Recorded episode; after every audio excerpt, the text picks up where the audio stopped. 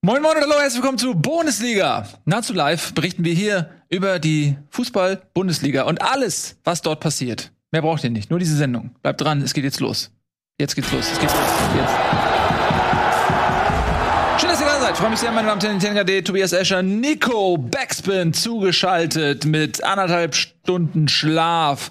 Weil ihr wisst alle, er transformiert sich gerade von einem Fußballfan zu einem Footballfan. Das ist phonetisch eine kleine Änderung, aber inhaltlich eine große.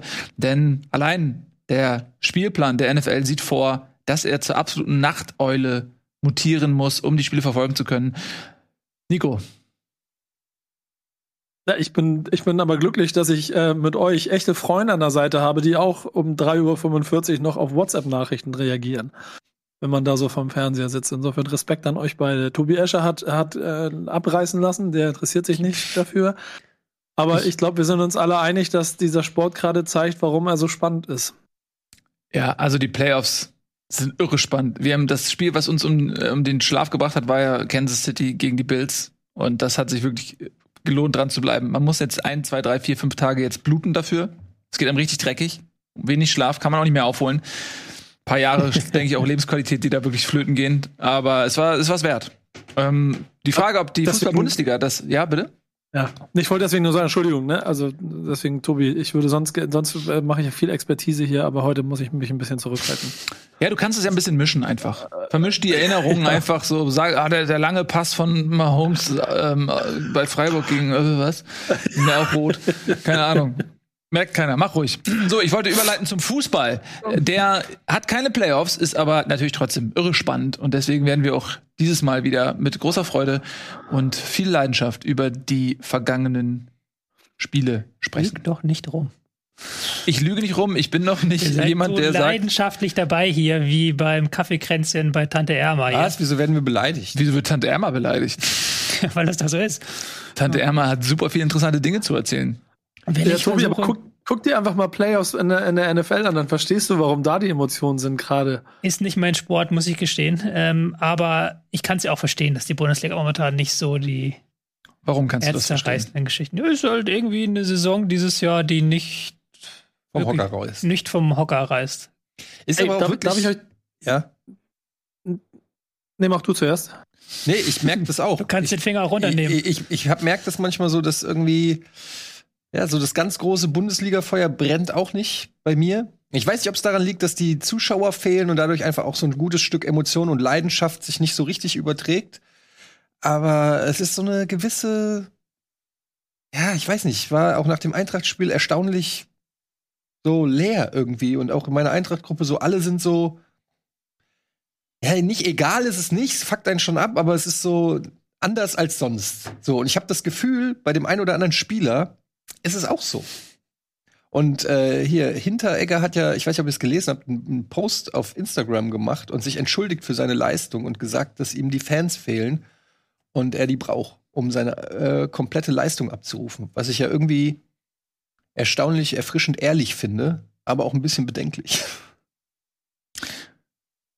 Ja, ich habe am Wochenende ähm, in, in, meinen DMs so zwei ganz interessante Postings gekriegt von Leuten. Der eine äh, ging darum, dass einer vorgeschlagen hat, wie wäre es denn, wenn wir die erste und zweite Liga zusammenpacken in verschiedene Divisionen, die dann untereinander spielen und am Ende äh, gibt es einen Gewinner.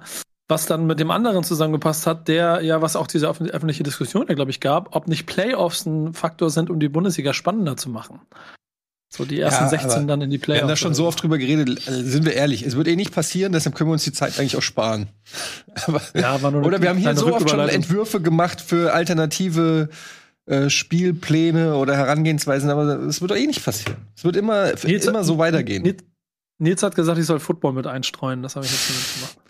Ich glaube, es ist korrekt, ich bin schuld. Kommt dieses Jahr einfach so viel zusammen. Also einerseits sind keine Zuschauer im Publikum, was ja dann irgendwie am Anfang noch ganz cool war, dass du die Trainer hören konntest und halt Nagelsmann, wie er seinen Spielern da die ganze Zeit Feuer unterm Arsch macht. Aber es, es hat sich auch irgendwann abgenutzt so. Man ist selber ja nicht mehr im Stadion, man guckt nur noch von zu Hause zu.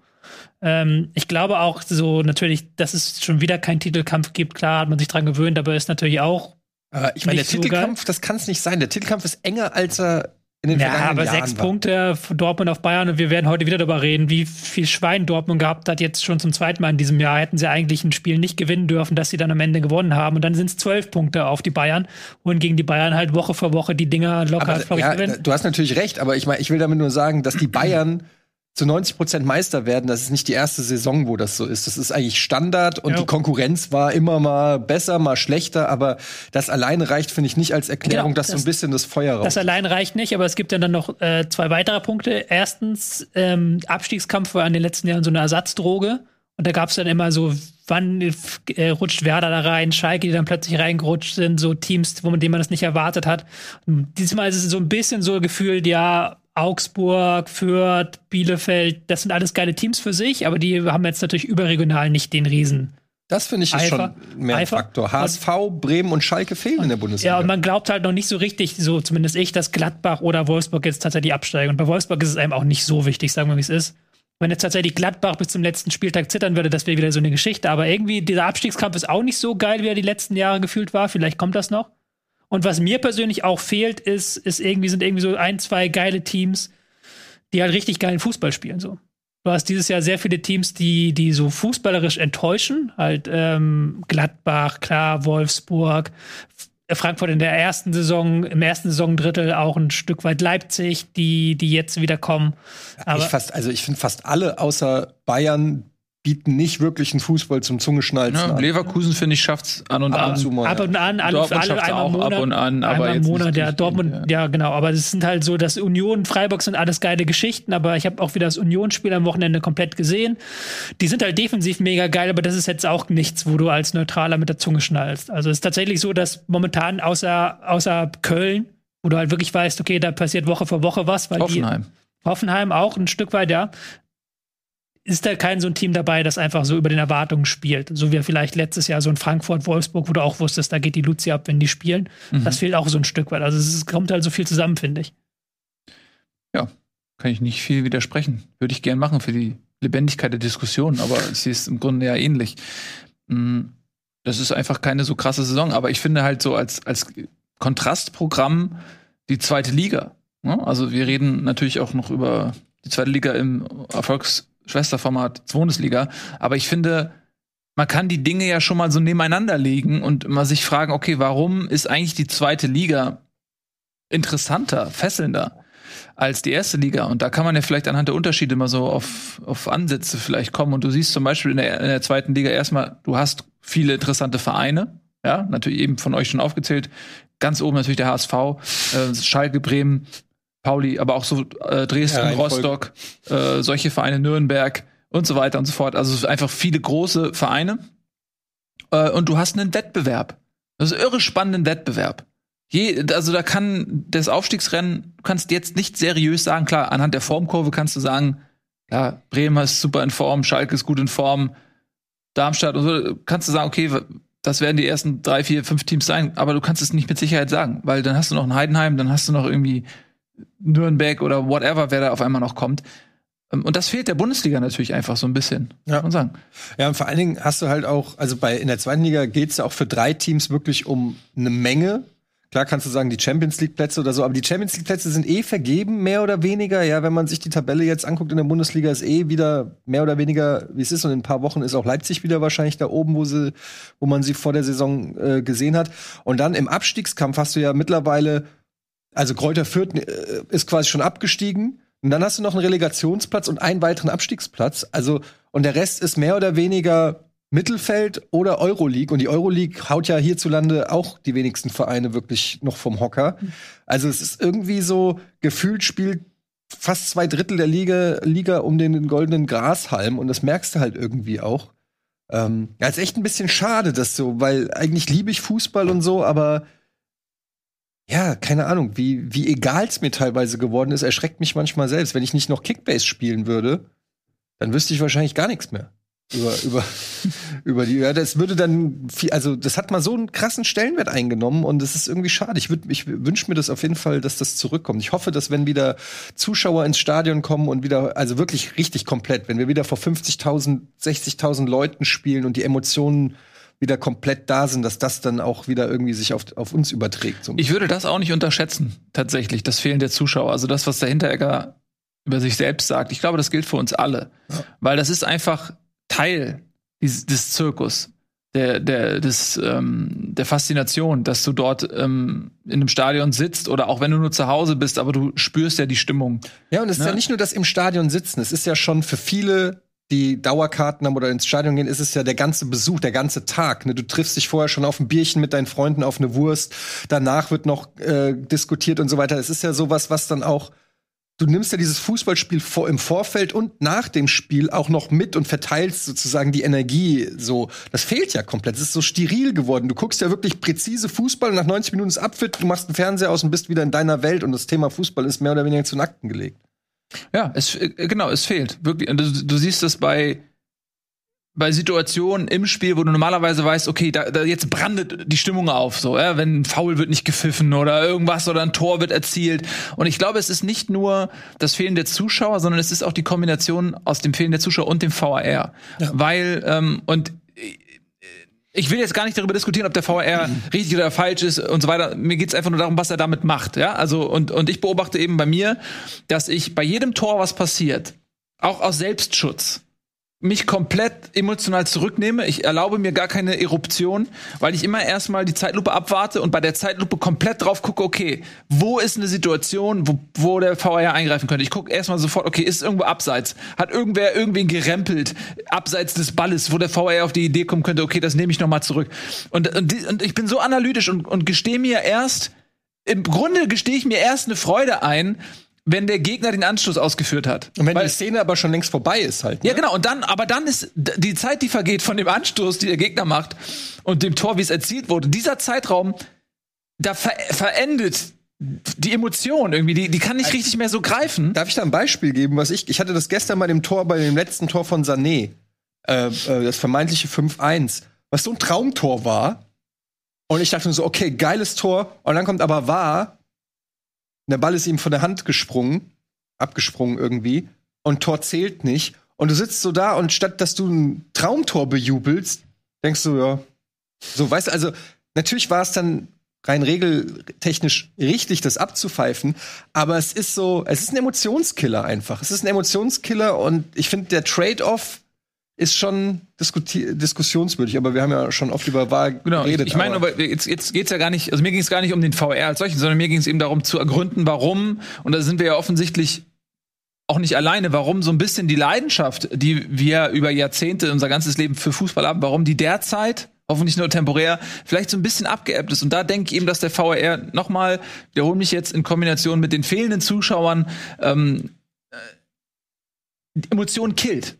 So, eins von beiden könnte man vielleicht verkraften, aber beides führt eben irgendwie so, und ich merke es halt beim Derby, ne?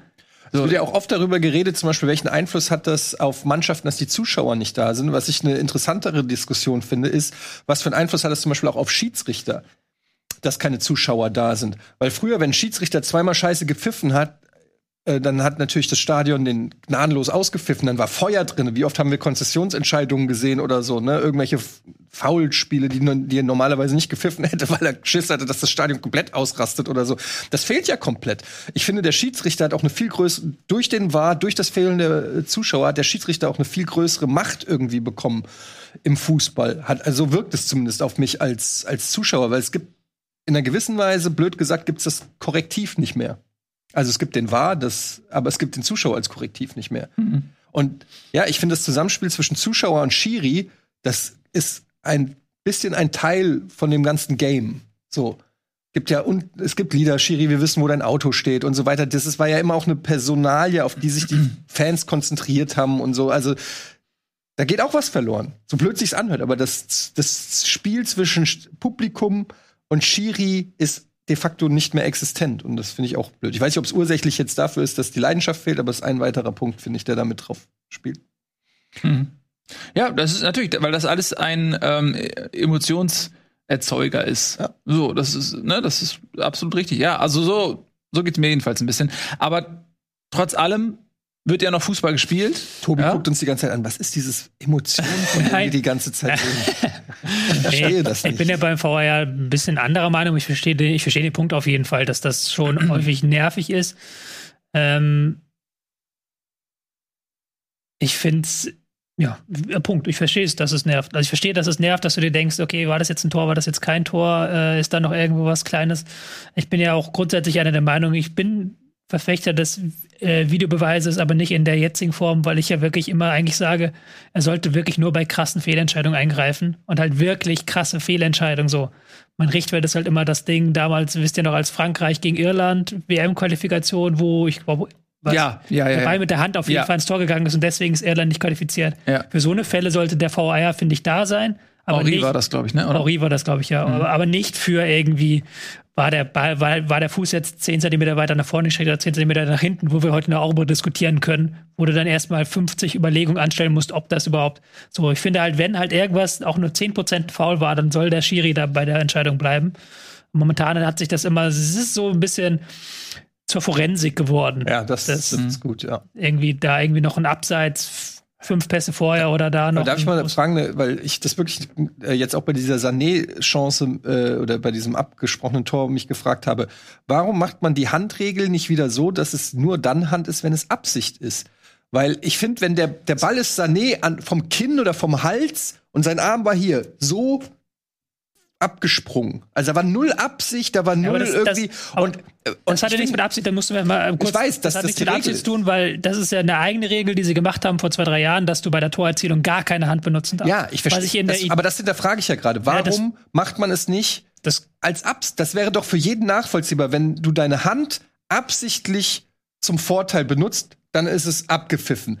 Aber ich finde es affig, mittlerweile, jeder Abwehrspieler rennt im Strafraum mit den Händen auf dem Rücken rum. Das ist ja eine komplett unnatürliche Abwehrhaltung. Ähm, und ich habe das gesehen bei Endika, der macht das sogar außerhalb des Strafraums, weil der sich das schon so antrainiert hat, in Zweikampf so zu rennen. Ähm, das ist doch crazy. Wenn du oder du, du wirst aus einem halben Meter angeschossen und dein Arm ist irgendwie so und es gibt elf Meter oder so. Das kann doch nicht im Interesse muss- sein. wie gesagt, du musst da jetzt unterscheiden zwischen Angriff, wo halt wirklich egal, selbst wenn du so machst oder wenn du so machst, der Ball kommt an die Hand, dann ist es immer Handspiel. Und das finde ich auch nicht gut. Das haben sie eingeführt. Nach der Idee, okay, beim Fußball sollte man nicht mit der Hand spielen und keine Handtore erzielen. Habe ich auch verstanden damals. Mittlerweile finde ich, geht zu weit. Aber das nochmal bei den Handspielen, dass man es wieder einführt, das Absicht oder nicht, das ist ja nie ab, aus, abgeschafft worden. Aber das Problem ist ja, du kannst ja niemandem nachweisen, dass er absichtlich der, der Hand hingeht oder nicht. Du kannst ja nicht in das Gehirn reingucken. Das heißt, du musst halt irgendwelche Kriterien ziehen. Und das Problem ist da, finde ich, nicht, die, nicht nur die Kriterien, sondern auch der Videoassistent. Weil halt ganz viele Situationen, wo du halt früher nie drauf geguckt hättest, weil du es einfach nicht gemusst oder gekonnt hättest, musst du jetzt drauf gucken mit dem Video- Videoassistenten und dann hast du wieder irgendeins von den 20 Kriterien für Handspiel, ist dann erfüllt und dann gibt es plötzlich einen Handelfmeter. Und da bin ich ja wieder der Meinung, einfach VAR seltener eingreifen so. Ja, es wird halt, äh, was du gesagt hast mit Forensik, fand ich sehr, sehr passend, weil es wird nämlich danach gesucht, aktiv. Es ist nicht so, dass einem irgendwas auffällt, sondern es wird, deren Job ist ja, dafür sitzen sie da und sie wollen sich natürlich selbst auch unangreifbar machen. Und das verstehe ich auch, wenn man da oben sitzt.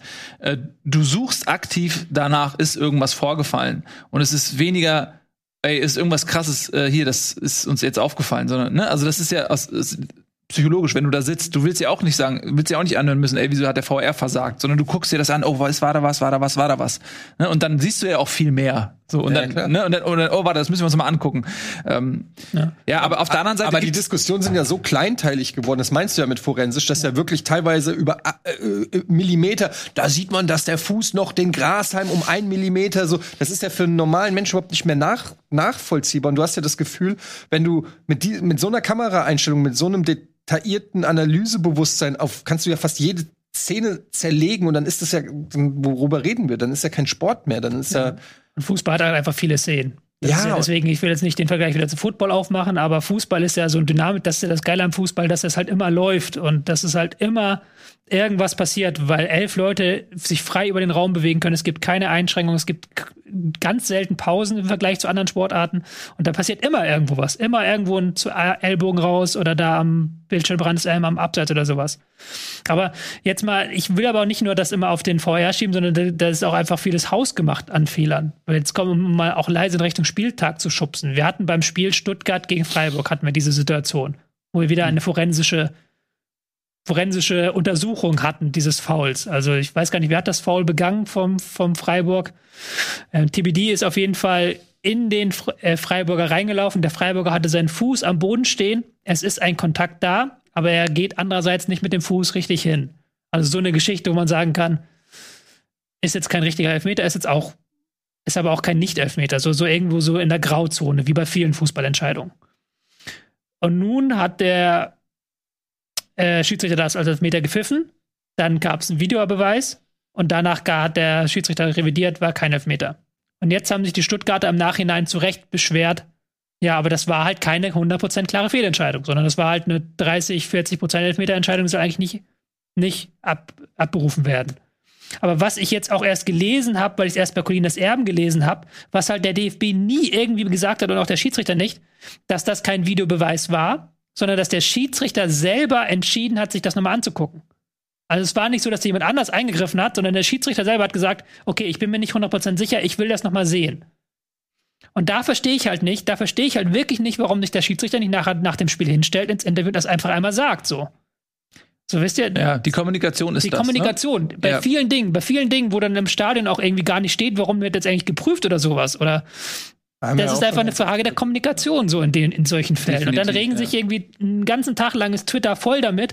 Und wenn der Schiedsrichter das einmal sagt, ich war mir nicht sicher, ich wollte das nochmal sehen, und dann habe ich es nochmal gesehen und dann ist mir aufgefallen, oh, das war nicht so, wie ich es mir gedacht habe. Aber dann ist ja auch alles okay, finde ich. Ja, das finde ich exakt, das ist es. Das sehe ich nämlich auch so. Ich finde das äh, sogar aller Ehren wert, wenn der Schiedsrichter das sagt, weil das einfach eine äh, spielentscheidende Szene ist. Ähm, beide Vereine, für die geht's um viel, für Freiburg und Champions League, für Stuttgart um Klassenerhalt. Und dann, wenn der Schiedsrichter sich selbst nicht so wichtig nimmt und sagt, ey, pass auf, ich möchte mir das noch mal angucken, weil das einfach eine und das Spiel ist eh unterbrochen, so, ja. Äh, finde ich aller Ehren wert, aber genau das, was du sagst, es gibt in England sieht man es oft, äh, dann ich weiß gar nicht, ich war jetzt lange nicht mehr im Stadion in der Bundesliga, aber in England ähm, habe ich es häufiger schon beobachtet am Fernsehbildschirm, dass dann auch ähm, auf, auf den ähm, Stadion Bildschirm gezeigt wird, der VR Possible Penalty Handball whatever, so dass die Zuschauer wissen, was gerade irgendwie passiert. Und ich finde es völlig legitim, dass der Schiedsrichter das ankommt. Bei Football siehst du das auch, dass die, das ist natürlich eh ein Spiel, was von Unterbrechungen lebt. Deswegen kann man es natürlich nur bedingt vergleichen. Aber die großen Szenen werden dort automatisch überprüft. Touchdowns. Jeder Touchdown wird überprüft. So, und äh, deswegen finde ich es völlig in Ordnung, wenn der Schiedsrichter sagt, ey, weil es ist ja derzeit, das, ist, das Spiel ist so schnell geworden. Und die Schiedsrichter, äh, die Spieler sind so clever daran, da drin sich fallen zu lassen oder Kontakte zu suchen. Warum glaubt man, dass man so ein Spiel, was so viel mehr Tempo hat als vor 50 Jahren. Mit derselben Entscheidungsgrundlage, nämlich einen Schiedsrichter, zwei Schiedsrichterassistenten lösen zu können. Das ist ja auch, das ist der einzige Aspekt, wo, wo das Spiel über Jahrzehnte nicht gewachsen ist. Wir sagen immer so, ja, könnte ein Franz Beckenbauer heute noch mitspielen bei diesem Tempo, so gemächlich wie der über den Platz geschwitzt ist. ist. Eh komisch. Aber bei einem Schiedsrichter sagt man das nicht. Ähm, so und deswegen ist ja eigentlich grundsätzlich der VAR, was den Aspekt angeht, für mich völlig richtig, weil ich halt finde, dass man diesem Tempo und so Tribut zollen muss, dass du eben auch mehr Überprüfungsqualität herstellen musst. Ähm, aber wir, ich glaube, wir sind noch nicht so hundertprozentig, wir sind noch in der Findungsphase. Wir sind noch nicht hundertprozentig da, wo man sagt, ja, okay, so kann es bleiben. Ja, es ist irgendwie, wie viele Schiedsrichter gibt es beim Football? Viele. Also es gibt ja diesen sieben. einen mit der weißen Kappe und dann gibt's, es stehen da überall noch Leute rum. Mindestens sieben. Ja. Also auch übrigens, wurde es auch aufgestockt, ne, in der NBA, meine ich. Gab's mal, also früher waren es, glaube ich, drei, mittlerweile sind es vier oder so. Und beim Fußball hast du ja immer noch die klassische, äh, wobei in der Champions League haben sie ja noch die Grundlinien-Schiris. ne? Ja, äh, oder gibt's die nicht mehr? Du meintest die, die früher immer ähm, äh, hinterm Tor sozusagen Tor, ja. da standen. Ich glaube, die gibt's nicht mehr. War das, das war auch noch eine Phase, oder? Ich glaube. Ja, keine Ahnung. Auf jeden Fall finde ich, könnte mhm. der äh, Fußball da noch ein bisschen progressiver sein und überlegen, ob das alles noch nicht besser geht und da immer ein paar, äh, ja, ich glaube, da ist halt auch vieles einfach von oben nach unten, also vieles hausgemacht, weil es halt oben ist. Weil du siehst halt, wir reden halt immer über viele Dinge so isoliert, aber du hast halt in dem DFB zum Beispiel hast du ja dauernd Skandale, du hast halt Machtkämpfe, du hast halt überhaupt keine Transparenz. Und dann hast du das DFB-Schiedsrichterwesen, wo du halt dann auch bei Entscheidungen keine Transparenz hast, weil du halt keine Transparenzkultur im gesamten DFB hast. Und ähnlich auf DFL-Ebene so. Und dann wunderst du dich halt, oi, wieso machen die denn da keine Transparenz? Na, weil sie es halt nicht in der Kultur haben, so. Und das ist halt bei vielen Punkten so im Fußball. Dass einfach es fehlt, es mangelt an Transparenz, es mangelt an Nachvollziehbarkeit. Es ist ähm, sind zu viele Leute, die finanzielle Interessen haben und nicht Fußballinteressen haben im Vordergrund und so weiter und so fort. Das wird jetzt zu weit, aber es ist halt vieles hausgemacht an dem Problem. Thema, weil ich finde das auch, dass der Fußball sehr intransparent ist, in vielen Punkten auch.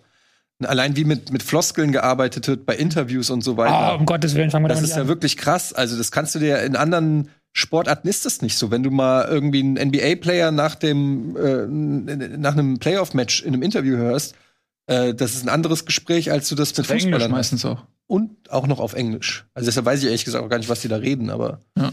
Das, kommt das, sympathisch ist ganz, rüber. das Ja, ist ganz interessant. Ich, ich, ich war ähm, äh, letzte Woche in einem Podcast eingeladen. Glückwunsch. Patrick Ittrich ha- hatte mich geboten, ja, du Spinner. Äh, Patrick Ittrich, Ittrich hatte mich angefragt, äh, äh, ob ich ihm ähm, einen Football-Schiedsrichter ähm, connecten könnte, weil er sich mit denen mal unterhalten wollte über die Unterschiede zwischen den beiden Welten. Das Ganze wird wahrscheinlich jetzt die nächsten Tage irgendwann rauskommen und das war ehrlicherweise ein richtig, richtig spannendes Ding, weil natürlich äh, Patrick immer so quasi die, das, die Fußballwelt und auch die Art und Weise, wie über den VAR entschieden wird, auch immer so ein bisschen verteidigt hat, weil es natürlich auch in seinem Wirkungskreis ist, dann immer die Sport auch nicht miteinander zu vergleichen sind. Trotzdem, glaube ich, ist dann ein ganz interessanter Impuls bei entstanden. Jetzt weiß ich nicht, ob er damit den Fußball verändern kann, aber äh, diese Vergleiche da drin zu ziehen, waren schon lustig, weil mein, ich bin ja auch immer per se der Meinung, dass das helfen würde, ähm, von dem System sich was abzugucken und damit den Fußball transparenter zu machen. So einfach ist es nicht, aber ähm, ich glaube, es läuft einfach darauf hinaus, dass man irgendwas verändern muss, weil sonst wird es nämlich sowohl sportlich als auch auf dem Platz als auch auf den Rängen irgendwann eine langweilige Sportart. Jetzt will ich natürlich wissen, was die Quintessenz war. Ja. Oder sag uns doch wenigstens den Namen von dem Podcast, dass wir ihn uns anhören können. Das ist eine gute, ehrlicherweise, das ist eine gute Frage. Ähm, ich, ich finde es raus. Also die Essenz ist, glaube ich. ja. Du, du weißt nicht, in welchem Podcast du Gast warst? Nein, weiß ich nicht, aber ich kann es für dich raus. Patrick wir- Wittrich wir, Podcast. Wir geben euch Zeit zur Recherche. Wir machen mal einen kleinen Werbespot. Äh, Wir sind gleich wieder da. Und dann, äh, Und ihr habt jetzt Ich weiß, 20 wie er Sekunden heißt. Zeit, das rauszufinden. Hallo und herzlich willkommen zurück. Mein Name ist Nils Bohmhoff. Ich öffne hier Flaschen. Schön, dass ihr wieder da seid. 20 Sekunden reichen für viele Dinge. Man kann Kinder zeugen, aber man kann Flaschen nicht aufmachen. Nee, ähm, Nico, du wolltest noch was sagen, aber ich habe dich abgewürgt, abwürgen müssen. Nee, alles gut. Äh, Ich bin nach wie vor, es gibt einen Podcast, der heißt Refit.com. Ich weiß nicht, ob der das ist. Ich weiß nicht, ob es ein zweites System ist, aber ihr wolltet die Essenz haben. Und die war, dass man auf jeden Fall Dinge aus dem Football für den Fußball übernehmen kann, damit mehr transparent auf dem Platz für die Entscheidungen, die die Schiedsrichter treffen, gewährleistet ist. Aber er, den, er ein Problem darin gesehen hat, dass er, wenn er quasi unterwegs ist, am Laufen ist und dann quasi den, die Entscheidung dann auch noch erklären muss, so mit Mikrofon an und sowas alles, dass das schwer machbar wäre. Dann wiederum aber auch die vielleicht ähm, Verantwortlichkeiten auf dem Platz ein Problem sein könnten, wenn ein anderer das ausdrückt. Und so sieht, so sieht man halt ein Problem, dass du es nicht eins zu eins transportieren kannst. Ich glaube, am Ende hat er aber auch schon gesehen, dass es aus dem Football schon einiges gibt, was man rausholen kann. Es sind, muss ja auch, ich, äh, ich, ich verstehe natürlich, ihr seid große NFL-Fans. Ich bin kein großer NFL-Fan. Ich mag den Fußball in vielen Dingen, wie er ist. Und ich finde nicht, dass alles wie in der NFL oder wie im US-Sport gemacht werden muss. Ich brauche jetzt keinen Schiedsrichter, der dann nochmal so dem Publikum nochmal sagt, Foul Nummer 13, Elfmeter, Videobeweisentscheidung. Aber da würde es halt einfach reichen, wenn es an der Tafel einmal stehen würde. Und was ich halt auch eine ganz simple Sache ist einfach, dass der Schiedsrichter nachher mit dem Rechteinhaber Sky oder der Sohn ins Interview muss. So. Einfach so im Nachhinein muss der sich einmal dem Interview stellen und kann dann seine Entscheidung erklären. Aber der DFB hat dann irgendwie Angst, dass der, dass die Schiedsrichter enteiert werden oder dass sie da halt irgendwie zu viel Druck spüren oder sowas. Aber das würde halt, glaube ich, in der öffentlichen Darstellung sehr, sehr viele Sachen einfacher machen und sehr viele Sachen besser Also- machen auch. Wenn er einfach jetzt Da- äh, am Samstag dann nach dem Spiel nochmal diese Entscheidung so erklärt wird, wie sie dann, wie sie nachher dann am Montag bei Colinas Erben in der Kolumne lesen muss. So, weil die Ja, es dann wiederum aus Sky 90 irgendwie dann eine Entscheidung äh, rausgehört haben und dann nochmal jemand angerufen haben und nachgefragt haben, so. So kann das ja nicht sein. So klar, dass sich dann die Stuttgarter Fans und auch Misslintat und äh, Matarazzo da so fürchterlich aufregen. Problem ist natürlich, das wäre an Pranger gestellt. Das würde, glaube ich, nicht funktionieren. Das weißt du ehrlicherweise auch selber. Wenn dann der, Investigativjournalist kommt und den Schiedsrichter auseinander weil der dann hier auch noch fürs Interview geschult ist. Ich glaube, es reicht schon, wenn im Vorfeld, und es geht nicht darum, dass er unbedingt das selber sagt, sondern was du auch gesagt hast, wenn es irgendwo klar steht, klar kommuniziert wird, was passiert ist, warum, wie die Entscheidung war. Ich meine, wir haben das jetzt beim, beim Football am Wochenende in verschiedensten Situationen gehabt und da ging es auch manchmal um Grashalme. So, da wird zumindest das, was gemacht wird, nach reiflicher Überlegung klar kommuniziert, warum. Dann kannst du immer noch anderer Meinung sein, aber es gibt eine klar kommunizierte und erklärte Entscheidung. Und ehrlicherweise, ich finde, diese Ohnmacht ist die, die die meisten hier im Moment haben, weil sie genau wie ihr das auch hier schon ein paar Mal angesprochen habt, wenn es dann eine Entscheidung gibt und man kann es sich doch angucken, warum wird dann das dann nicht und äh, äh, äh, bla. Ja, ich, dann vielleicht nicht der Schiedsrichter, aber der Schiedsrichter beobachtet oder irgendjemand vom DFB, ja. dass der dann ja, irgendwie gut. sich erklärt, der DFB hat das ja versucht, immer zwischendurch mit irgendwelchen komischen Formaten dann auf Twitter oder was weiß ich nicht oder auf dfb.de, aber da musste, glaube ich, weiter rausgehen. Ich glaube, die Zeit, die, die sind nicht in der Zeit heute angekommen. Die glauben halt, so ein Stück weit noch an dieses gute alte, wir sind die Schiedsrichter, wir haben die Autorität da, was ja auch wichtig ist und was ja auch richtig ist, aber du musst dich heute viel, viel mehr erklären. Du musst mehr Transparenz schaffen in dem, was du tust. Wie diese Entscheidungen zustande kommen, was da passiert, was geht da hinter den Kulissen vor, wer trifft was, wieso, wie werden Sachen entschieden. Klar werden da erste kleine Schritte gemacht, aber da muss, glaube ich, noch mehr gemacht werden, weil oft ist es ja auch so, dass Sachen falsch dargestellt werden, aber auch wenn man es nicht weiß. Das ist ja nun mal das Paradebeispiel jetzt mit Stuttgart. Mhm. Ja, da bin ich bei dir. Da ähm, ist natürlich der DFB, auch die Schiedsrichterzunft, die ist natürlich traditionsbewusst, kann man es nett formulieren. Man kann aber auch sagen, ein bisschen altbacken und aus der Zeit gefallen. Ähm, und die Zeit hat sich sehr verändert. Äh, Gerade irgendwie gesellschaftlich, ich will jetzt nicht zu weit ausholen, aber Social Media, Kommunikation und so, da hat sich so viele Dinge getan, ähm, dass natürlich diese Kommunikationsstrategie ein bisschen tatsächlich aus der Zeit gefallen äh, sich anfühlt. Äh, lass uns mal ein bisschen noch über ich mag ja immer diese Diskussion. Ich mag aber, wenn wir so ein bisschen abdriften. Mir macht das immer großen Spaß. Äh, lass uns aber das Ganze zumindest mal irgendwie versuchen, auch anhand des Spieltags vielleicht. Wir haben jetzt hier so, du hast da das Sané-Beispiel, du hast jetzt äh, das Stuttgart-Beispiel mal so eingeworfen, ohne dass wir das so wirklich eingeführt haben, dieses Thema. Äh, ich würde das gerne mal mitnehmen und anhand äh, des Spieltages vielleicht über diese Themen dann auch sprechen dann bleiben wir doch jetzt einfach mal beim Abstiegskampf. Ja, das war, hatten wir uns ja eh vorgenommen, so auch als ersten Tagesordnungspunkt. Und dann lass uns mal mit dem Stuttgart-Spiel jetzt auch anfangen. Die haben ja in Freiburg gespielt und 2 zu 0 verloren. Und diese Szene, über die wir jetzt schon mehrfach gesprochen haben, dieser zurückgenommene Elfmeter, der ist beim Stande von 0 zu 0 ähm, ja, ist das passiert und äh, das war ähm, TBD, der äh, ins Dribbling gang im Strafraum und Kübler war dann der Spieler, an dem er hängen geblieben ist und da war eben die Frage, ja, stellt er das Bein jetzt noch mal aktiv raus, um ihm selbiges zu stellen oder läuft TBD in ihn rein. Und da war es schon so, dass man auch sehen konnte, dass Kübler jetzt eigentlich keinen Schritt mehr in die Richtung ähm, TBDs gemacht hat, sondern er es sah schon aus, als wenn er da jetzt nicht mehr viel machen konnte, sondern der Spieler hat den Kontakt gesucht, hat den Ball an ihn vorbeigelegt und ist dann mit seinem Fuß an, an ihm hängen geblieben. Und ähm, für mich ist auch kein klarer Elfmeter, weil ich finde halt auch, das ist ein bisschen zu billig, weil wenn das ein Elfmeter ist, dann hast du als Verteidiger, äh, als Stürmer immer die Option, den Ball vorbeizulegen und dann irgendwie dich einzufädeln. Und da, und das heißt, du musst dann in letzter Konsequenz als Verteidiger bist du dann gezwungen, dein Bein aktiv wegzuziehen. Du musst aus dem Weg gehen. Er hat ja nicht mal ein Tackling gemacht, er ist nur nicht aus dem Weg gegangen. Und deswegen bin ich inhaltlich schon dabei zu sagen, okay, das ist zu wenig für einen Elfmeter. Ähm, dass natürlich Stuttgart das anders sieht, das hängt natürlich auch, glaube ich, ein Stück weit damit zusammen, dass es jetzt keine klare Fehlentscheidung ist. Ja. Es ist keine Schwalbe gewesen oder so. Man muss da zur Verteidigung dazu sagen, dass zum Beispiel Matarazzo ja gesagt hat, das ist maximal 30 Prozent Elfmeter. Die haben sie halt eher über die dann gesagt, ja, aber selbst wenn es nur 30 Prozent Elfmeter sind, ist es mehr als null und dann darf der VAR eigentlich nicht eingreifen. Genau. Ja. Ist auch eine richtige Meinung so in dem Fall. Aber, aber in dem Fall war es ja nicht der VAR, sondern der Schiedsrichter hat, gesagt, hat, sich das, mir angucken. hat sich das nochmal angeguckt. Genau. Ähm, ist für äh, Stuttgart insofern dankbar, um jetzt mal weg vom VAR und Elfmeter zu kommen, zum Spiel so ein Stück weit. Ist für Stuttgart so ein Stück dankbar, dieser Elfmeter, weil man damit auch dann das Scheinwerferlicht von der eigenen Leistung ein Stück weit wegbringt, weil die war wieder mal nicht besonders gut nach vorne. Ähm, man hat das, äh, die Freiburger zwar relativ gut verteidigt, hat das auf so ein 50-50-Spiel hinbekommen, aber nach vorne wieder sehr, sehr ideenarm. Also sehr viele Pässe in Fuß, sehr viel hintenrum, sehr viel Querseite und dann Sosa sucht irgendwie mit einer Flanke Kalajdzic, der aber nicht gefunden wird oder dann den Kopfball nicht bringt. Also da war Freiburg schon deutlich gefährlicher, wenn sie mal ins Tempo gekommen sind.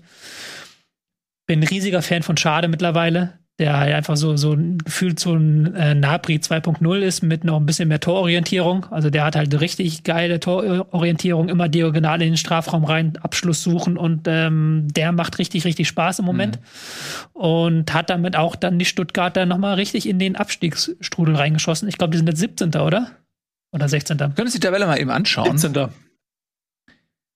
Wenn wir sie vorliegen haben, da haben wir sie. Und da sehen wir bestätigt, was du gerade gesagt hast. 17. minus 13 Tore auch und 18 Punkte. Das ist ähm, eine sehr, sehr schwierige Situation, die natürlich auch dadurch erschwert wird, dass die Konkurrenz, die man dort unten eigentlich einkalkuliert hat, namentlich jetzt Bielefeld zum Beispiel, punktet.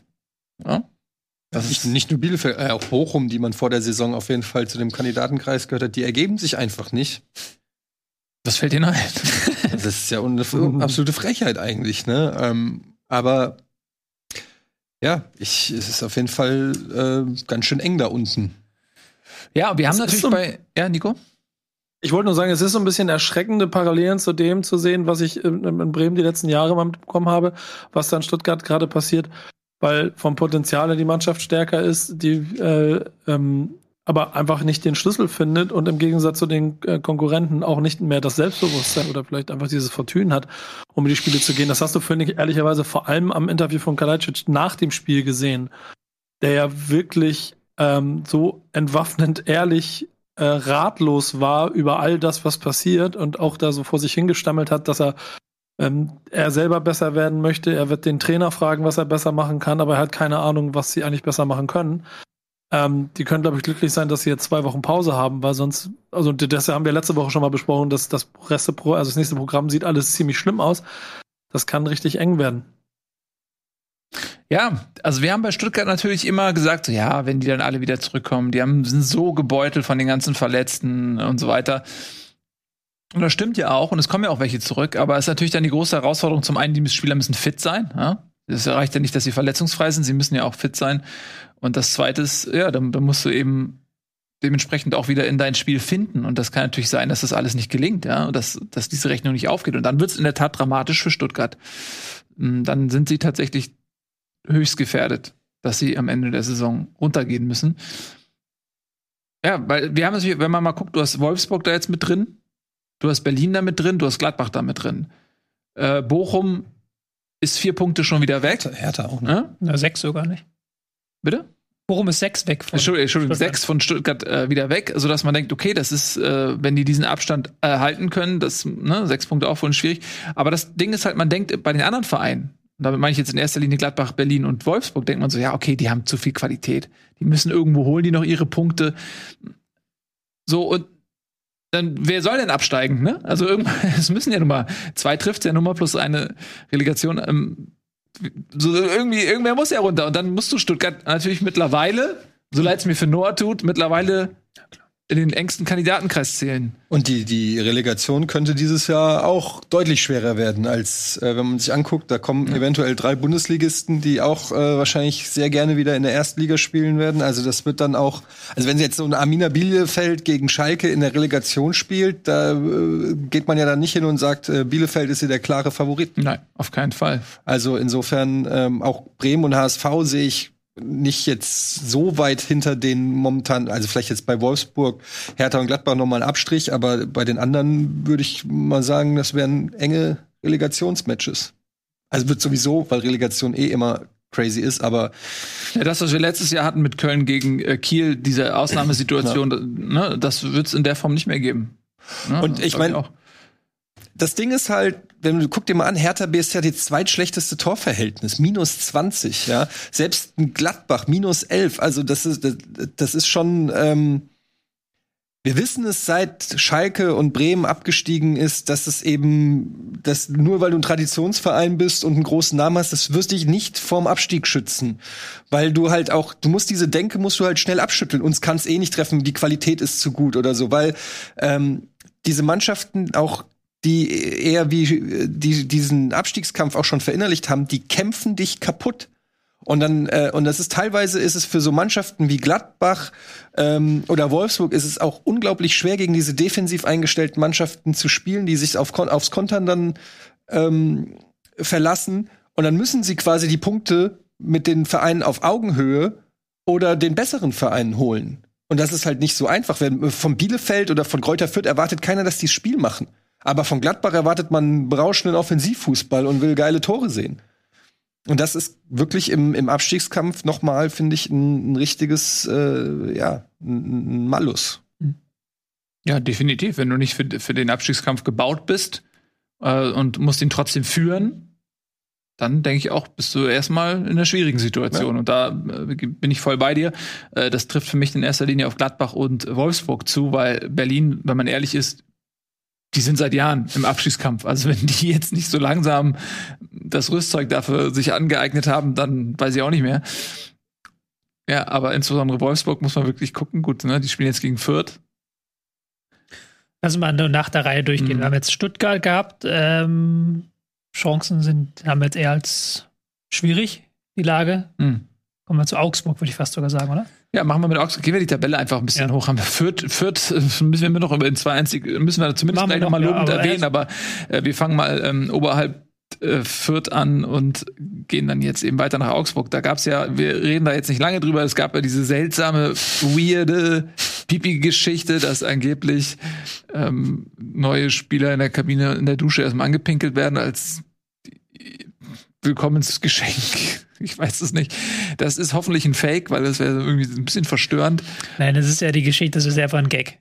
Ja. Das ist ja einfach ein Gag, der auf einer anderen Geschichte basiert, auf einer anderen Aussage von irgendeinem Amateurfußballer, ja. dass du halt, wenn du neu bist in der Kabine, erstmal angepinkelt wirst. Ja. Und dann hat der FC Augsburg anscheinend das gelesen und musste das immer klarstellen, dass das nicht stimmt offiziell, mhm. damit halt niemand auf diese Fake News reinfällt. Nun, dann ist der Barbara Streisand-Effekt. Ja. er, hat, er hat sich nochmal ein ganzes präsentiert. Das ist der Barbara Streisand-Effekt. Barbara Streisand wollte einmal, ähm, dass im Internet keine Aufnahmen von ihrem Haus zu sehen sind und hat deswegen jemanden verklagt. Das war auf der Internetseite halt ein, von Beverly Hills oder was weiß ich, da Bilder zu sehen waren und da war ihr Haus drauf. Danach war natürlich dieses Haus überall in den Medien und das, die Bilder waren, haben sich rasant verbreitet. Dadurch noch bekannter genau, geworden. Wenn du halt nicht willst, dass halt irgendwas im Internet ja. verbreitet wird, aber es selber dann verbreitest. Ja. Und das hat einige gute Gags halt. ratter, ratter, ratter. Okay. Ja. ja, ist gut. Ja, ähm, so. Ja. Jedenfalls ähm, hat das so ein bisschen die Schlagzeilen bestimmt.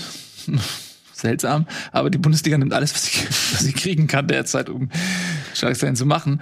Aber ja, sportlich hat diese Geschichte jedenfalls nicht geholfen. Es war halt eine gute Vorlage für alle möglichen Gags, ne? Es war ein sehr gut, eine sehr, sehr gute Vorlage, ja. Wirklich. Es lief auch nicht allzu flüssig am Wochenende bei Augsburg. Dann heißt der Spieler ja. auch noch Pepi. Pepi. Ja, das, das ist, ja, kann man sich ja fast ja, nicht besser. Nee, man, muss, man muss aufpassen. Aber es sind sehr viele Vorlagen da. Äh, viele Vorlagen, die auch Leverkusen sich erarbeitet und genutzt hat. Fünf Tore haben sie nämlich geschossen gegen Augsburg. Man kann es, glaube ich, relativ schnell machen. Das waren wieder mal ein gutes Leverkusener Spiel. Man weiß ja nie, was man kriegt bei Leverkusen. Das war wieder das super Leverkusen.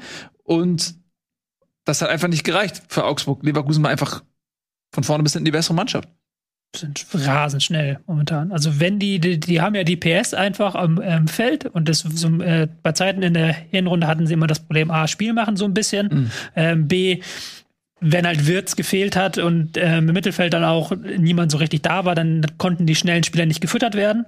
Und dann waren sie oft irgendwie mit fünf Leuten nach vorne gelaufen, haben die Rückwärtsbewegung vergessen und dann ausgekontert worden.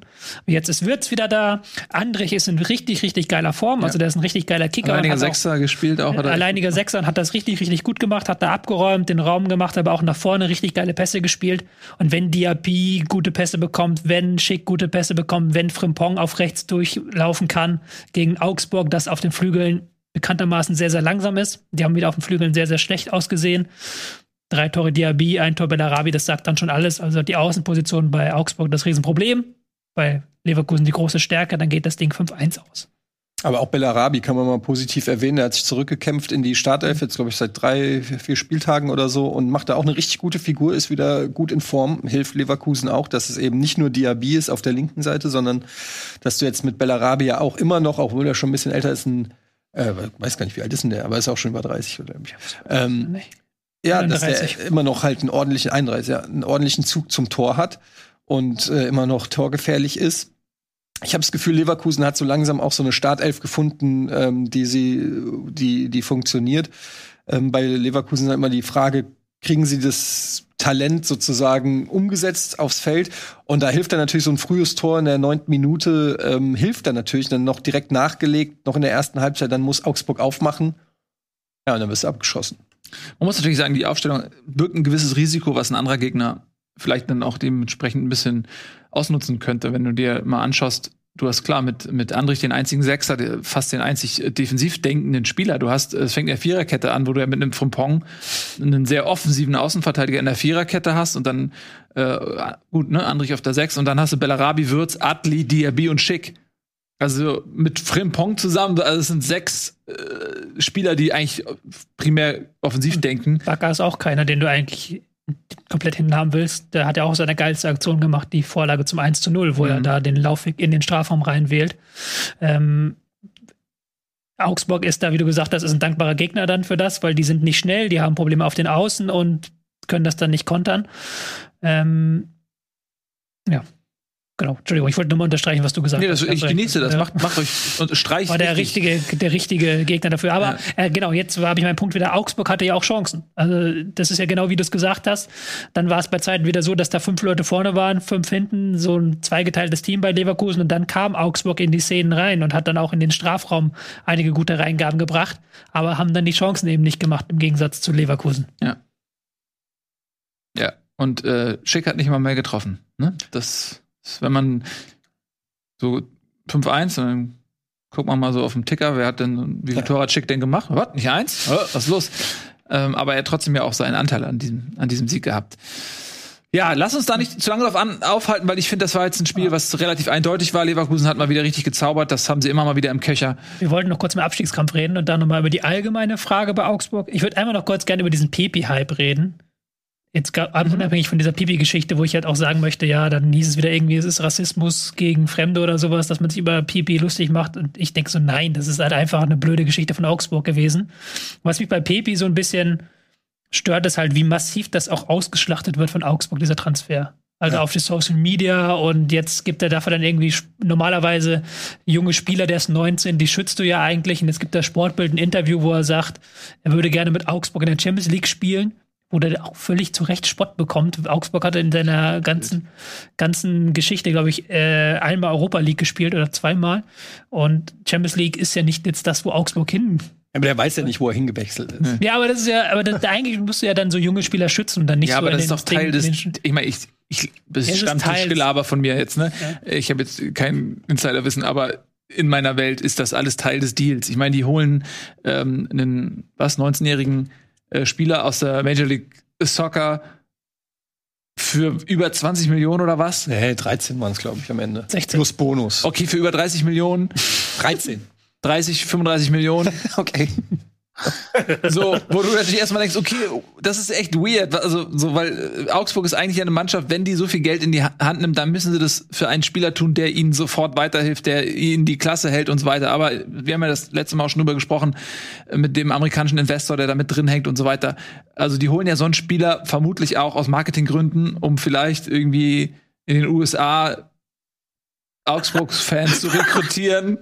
so weird das klingt, aber hey, Augsburg, PP, Und Ich wollte gerade, dass du diesen Satz vervollständigst. Nee, ich mein, wie, wie amerikanische wie, wie viele Leute sind Dallas Mavericks Fans in Deutschland wegen Dirk Nowitzki? Also es ist ja, es funktioniert ja, ne? Wie, wie, wie viele äh, in Asien oder so weiter, wie oft wurden Spieler aus China oder so geholt, irgendwie um. Wie oft hat's geklappt? Naja, aber der Gedanke, also du weißt es nicht, du, sportlich ja, hat's nicht geklappt. Es stimmt ja, aber dass das ein Hinter, ja, also dass das, du weißt weißt nicht, wie, wie äh, viele Fans in, in China jetzt zu irgendeinem Verein halten, weil da mal irgendwie ein Spieler, so. Dortmund hat das mal gemacht zum Beispiel oder so, ne, wo du denkst, okay, ich kann sportlich das gerade nicht so verstehen, aber das hat vielleicht auch noch andere Hintergründe. Und deswegen meine ich, es würde ja, wenn ich das jetzt so mal voraussetze, dass das ein wichtiger Aspekt dieses Transfers ist, dieses Marketing-Ding, dann macht es ja keinen Sinn, den Spieler zu verstecken und zu sagen, Ja. nee, äh, der bleibt jetzt hinter verschlossenen Türen, sondern dann musst du das Spiel ja auch spielen. Ja, aber der Junge ist 19, der ist keine, der hilft sportlich jetzt nicht direkt weiter. Ja. Erstens, weil er, das hatte ich ja auch schon mal erklärt, nicht die Problemzone von Augsburg irgendwie tangiert. Er wurde jetzt auf Außen so aufgestellt als halber Außen, aber auch da kann er nicht defensiv großartig mithelfen. Das ist nicht seine Stärke als 19-Jähriger, der aus der Major League Soccer kommt. Und das ist nicht, wie gesagt, das ist nicht das Problem von Augsburg gewesen. Und das sind halt so dumme Gedanken. Ich finde das so dämlich, wenn du so an Fußball rangehst. Weil im Endeffekt ist der Versuch, Fußball als normales Wirtschaftsgeschäft zu betrachten, ist zum Scheitern verurteilt. Weil du kannst im Fußball gibt es eine, eine einzige Variable, die darüber entscheidet, ob du Erfolg hast oder nicht, und das ist der sportliche Erfolg. So. Und eigentlich musst du als Verein doch alles dem sportlichen Erfolg unterordnen. Deine, wenn du, wenn du wie Union Berlin jetzt auf Rang 4 bist, dann funktioniert alles. Dann läuft deine Marketingabteilung, dann läuft deine Sponsoringabteilung, dann läuft jede Abteilung. Das ist scheißegal. Die, kann, die können die schlechtesten Leute im Marketing haben. Die werden jetzt gerade mit guten Angeboten überhäuft für, ihr, für ihre Bandenwerbung und schieß mich tot alles. Ja, da hast du vollkommen recht. Und was mich am, bei dem Fall äh, Augsburg am meisten stört, ist die Diskrepanz zwischen der gerade sportlichen Leistung, die haben wir ja gerade gesprochen, auf Platz 17 sind, mit einem Bein in der zweiten Liga so ungefähr und gleichzeitig Interviews von der Champions League gegeben werden. Ja. Das passt halt nicht Ja, zusammen. eben. weißt du, wenn du, äh, wenn in Union, wenn ein Spieler verpflichtet und der sagt, ich, mein Traum ist es mal Champions League zu spielen, dann finde ich, kann man natürlich trotzdem sagen, historisch gesehen ist es Quatsch, aber die Chance ist ja nicht komplett unrealistisch. Dass sie diese Saison jetzt- jetzt in diesem Moment, genau, dass sie diese Saison äh, sich hohe Ziele setzen als Sportler, das macht ja durchaus Sinn. Aber in der Situation, in der Augsburg steckt, musst du doch ganz kleine Brötchen backen. Und da kannst du dann auch nicht so einen Transfer, das haben sie auch auf Social Media abgefeiert, äh, bevor der Transfer eingetütet wurde, als der Transfer eingetütet danach. Hertha ja genauso. Ich weiß noch, letztes Jahr, äh, letzte Saison mit diesen äh, Wer wird der Spieler äh, Kärtchen, die da auf Social Media wie Rubbellose wurde das ge, äh, freigerubbelt und dann wurde irgendein super vermeintlicher Superstar präsent. Also, da bringst du dich natürlich auch selber in, in Gefahr. Sowas würde ich als Verein überhaupt nicht machen.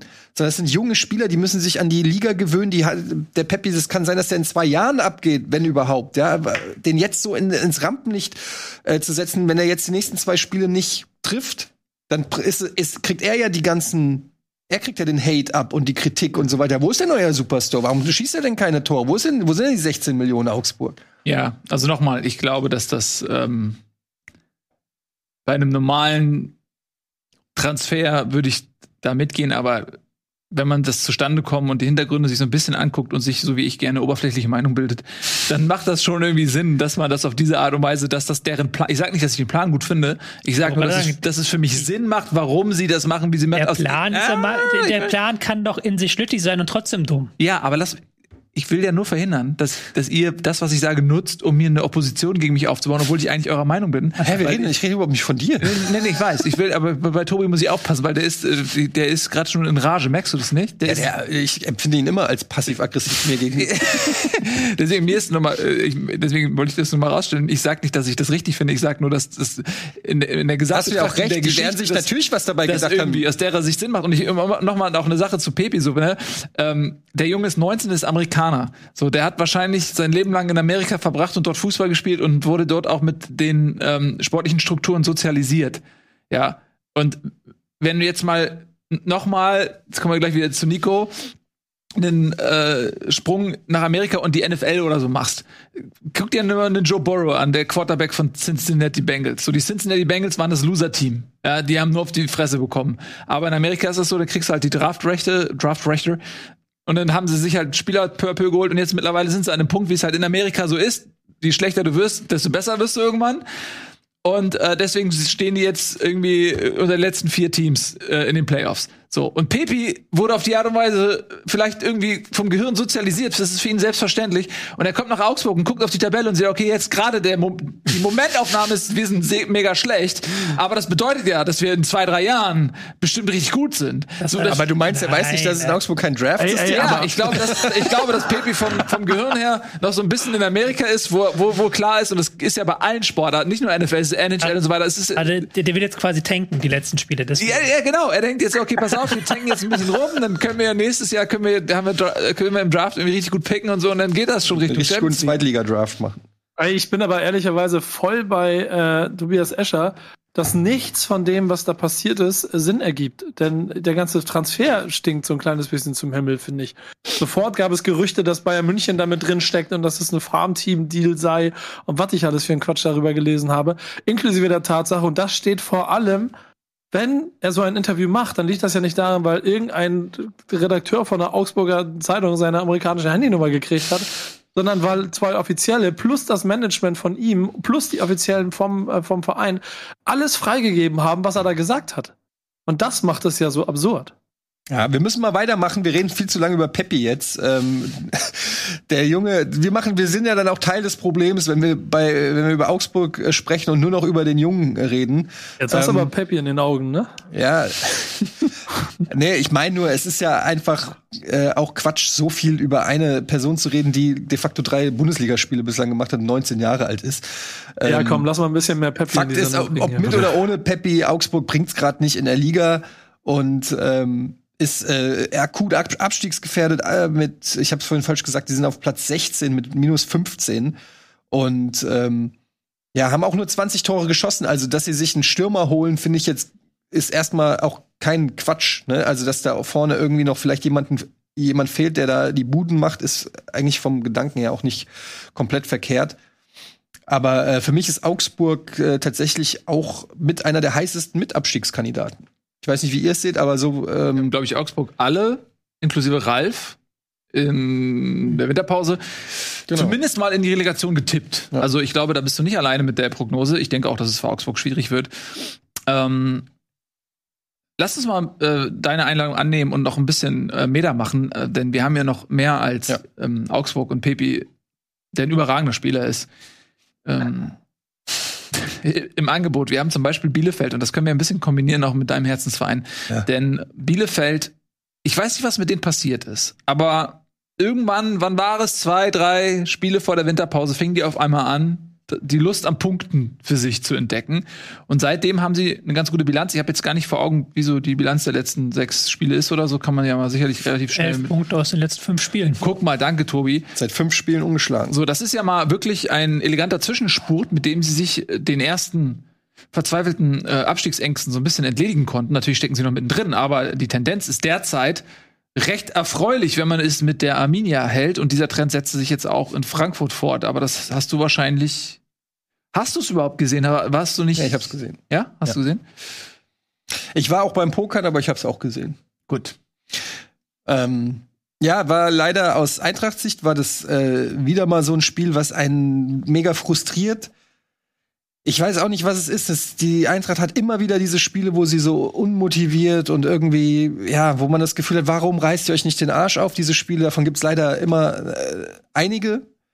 Ähm, und auf der anderen Seite muss ich auch einfach Bielefeld dieses Mal auch wirklich loben, weil natürlich hat denen auch wieder ein schnelles Tor in die Karten gespielt. Das ist natürlich auch wieder super dämlich von der Eintracht, dass sie immer gegen solche vermeintlich kleinen Gegner ein schnelles Gegentor kassieren. Dann igeln die sich ein. Also Bielefeld hat den Bus geparkt, quasi 80 Minuten lang. Aber sie haben es auch wirklich gut gemacht. Also ähm, die Eintracht war schlecht, keine Frage, aber du bist ja auch immer nur so gut oder so schlecht, wie es der Gegner zulässt. Und da muss ich einfach sagen, war ich schon einigermaßen beeindruckt, wie kompakt Bielefeld stand, wie gut die das wegverteidigt haben. Ähm, das war eine richtig starke Saisonleistung von Bielefeld. Ähm, also man tut auch dann Bielefeld Unrecht, wenn man sagt, die Eintracht war äh, schlecht, die haben ihre Chancen nicht gemacht. Bielefeld ähm, hat das richtig gut souverän wegverteidigt, hat sich dann auf Konter ähm, spezialisiert. Die haben sie auch gut gespielt, präzise Pässe, schnelles Umschaltspiel. Die haben nicht gespielt wie ein Absteiger, muss ich einfach äh, so deutlich sagen. Natürlich war die Eintracht dann insgesamt äh, die die spielbeherrschende Mannschaft mit, ich kenne jetzt die Daten nicht, aber gefühlt waren das 70 Prozent Ballbesitz. Ähm, ja, warte, ich guck grad mal. Ja, 68 Prozent, siehste, 68 Prozent Ballbesitz, äh, 18 Torschüsse. Ähm, also das war schon ein Spiel mehr oder weniger in, in der gegnerischen Hälfte auf ein, auf ein Feld. Die Eintracht hatte auch richtig gute Chancen. Lindström hat wieder äh, was legen lassen, Boré hat Sachen liegen lassen, da war Pfostentreffer dabei. Aber am Ende des Tages war es nie so richtig zwingend. Da war nie der Biss und das Feuer in den Zweikämpfen. Die Gegentore sind richtig läppsch gefallen, also diese zwei Gegentore. Ähm, äh, die haben mich richtig geärgert. Also wenn du da ein bisschen mehr am Mann stehst und ein bisschen giftiger bist, dann fallen diese Treffer nicht. Aber das war schon fast arrogant verteidigt. Kein Wunder, dass Hinteregger dann auch sich auf Instagram genötigt sah, zu entschuldigen für seine Leistung, weil er ja auch wirklich seit Wochen eigentlich nicht äh, in Topform ist. Ja, und äh, quasi der Klassiker, wenn du vorne die Chance nicht machst und hinten nicht bissig und keinen Zugriff hast, dann verlierst du ein Spiel in der Bundesliga, auch gegen Bielefeld. Und das ist sehr frustrierend. Jetzt wieder drei, äh, ein Punkt aus drei Spielen in der, in der Rückrunde. Man hat sich so aus Eintracht-Sicht natürlich dieses geile Momentum, was man sich erarbeitet hat in der Rückrunde, hat man sich direkt wieder beraubt. Jetzt stehst du wieder unter Druck. Jetzt hast du genau das gleiche Gelaber wie in der, in der Hinrunde. Und Bielefeld, muss ich Steht sagen. man unter Druck? Hm? Steht man unter Druck? Ja, das glaube ich nicht. Also, weil äh, ich, ich sage immer, also ich habe ja auch vor der Saison gesagt, es ist eine Übergangssaison. Bei der Eintracht fehlen einfach auch auf gewissen Positionen fehlt einfach noch eine gewisse Qualität. Da fehlt ein richtig geiler Strafraumstürmer, ein richtig geiler Knipser. Das merkst du immer wieder, wenn die Bälle in den Strafraum kommen. Da steht an den äh, neuralgischen Stellen steht manchmal keiner. Und da weiß ich, ein Alario würde da stehen, ein Schick würde da stehen, ein Silver würde da stehen, you name it, ein Niederlechner würde da stehen. Pepi. Ein Pepi würde wahrscheinlich auch da stehen. Ja, aber ein Boré und Lindström, die tigern da irgendwie außen rum, bla bla bla, die stehen halt nicht da. Und äh, das merkst du halt. Es ist eine Übergangssaison, aber trotzdem haben sie ja am Ende der Rückrunde dann auch eine, eine Winstreak gehabt. Und dann, wenn du erstmal an diesem süßen Nektar des Erfolgs kostest, dann vergisst du auch wieder die Realitäten und dann willst du natürlich wieder irgendwie. Du siehst, dass eine Union da auf dem Champions League Platz ist, du siehst einen Freiburg da oben, du siehst einen Köln da oben, dann sagst du dir als Eintracht natürlich, wollen wir auch dahin. Das ist vielleicht so eine Saison, wo mal irgendwie was geht, aber de facto ähm, hat die Eintracht momentan ist die in der Mittelfeldmannschaft mit leichten Tendenzen nach oben meiner Meinung nach. Deshalb würde ich jetzt nicht von Krise oder sonst irgendwas reden, aber ja, natürlich hat, hat man vielleicht schon auch ein bisschen den Anspruch, ein bisschen weiter oben zu stehen. So.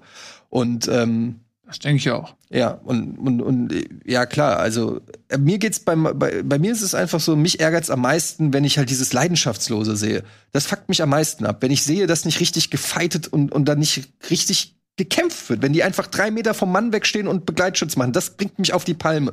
Das macht mich wirklich wahnsinnig. Und das sehe ich zu oft bei der Eintracht. So. Und äh, Bielefeld, muss ich sagen, mit der Leistung für mich, und das ist eine Message an Stuttgart und Augsburg und Co., das wird, die, die haben auch jetzt Blut geleckt, natürlich. Genau wie Bochum Blut geleckt hat.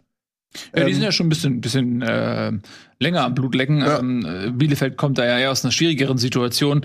Ähm, was ich bei Bielefeld auch bemerkenswert finde, ist Torverhältnis. Die haben minus sechs. Ne? Also die haben sich nie wirklich so abschlachten lassen. Die lassen sich, ja eben, die lassen sich nie abschlassen. 26 Gegentore ist halt ein Ja. sehr, sehr guter Wert dafür, dass sie da unten stehen. 20 geschossene Tore war das Problem und die Ja. haben sie in letzter Zeit ein bisschen besser in den Griff bekommen. Letzte Woche noch ein bisschen gescholten nach dem 2 zu 2 gegen Fürth. Aber jetzt natürlich gegen Frankfurt ist wieder ein Spiel, das sie mögen, gehen früh in Führung, können dann auf eine Kompaktheit bauen, können dann vielleicht den einen oder anderen Messerstich setzen. Das haben sie geschafft. Mhm. Bielefeld, ich habe es vor der Saison gesagt, dass ich diesen Kader super spannend finde von Bielefeld, weil die haben eigentlich sehr viele gute Spieler, aber die haben sie lange gebraucht, um sie richtig zu integrieren. Aber jetzt läuft so langsam, weil ein Vasiliades im Mittelfeld halt mit seiner Aggressivität enorm wichtig ist. Seit der wieder da ist, ist da wirklich 10% mehr Zweikampfhärte, 10% mehr Geschwindigkeit. Das ist gut. Ähm, Krüger kommt langsam rein auf den Flügel. Serra hat sich auch ein ähm, bisschen an die Bundesliga gewöhnt, an die Körperlichkeit der Mhm. Bundesliga. Und vor allen Dingen momentan Mann der Stunde Wimmer. Hm. Äh, mit der Vorlage da, mit dem Rabona, Ja. die ja auch noch ähm, wirklich die beste Entscheidung in dem Moment war. Der Typ ist äh, so ein bisschen ähm, ähnlich wie Doan letzte Saison. Der Typ ist eigentlich technisch eine Nummer zu gut für Bielefeld. Und ähm, was der macht, ist halt schon, schon schön. Und dann kann sie halt auch aus dem Spiel heraus mal so ein Tor erzielen oder so eine richtig schöne Szene einleiten. Ein Tor, ein Assist, das ist schon was wert und das ist schon gut. Castro haben sie noch geholt jetzt im, Ja. im Winter. Mhm. Ein bisschen Erfahrung, aber der ist ja nicht mehr Stamm. Also der kommt ja rein, hat letzte Woche das wichtige Tor gemacht.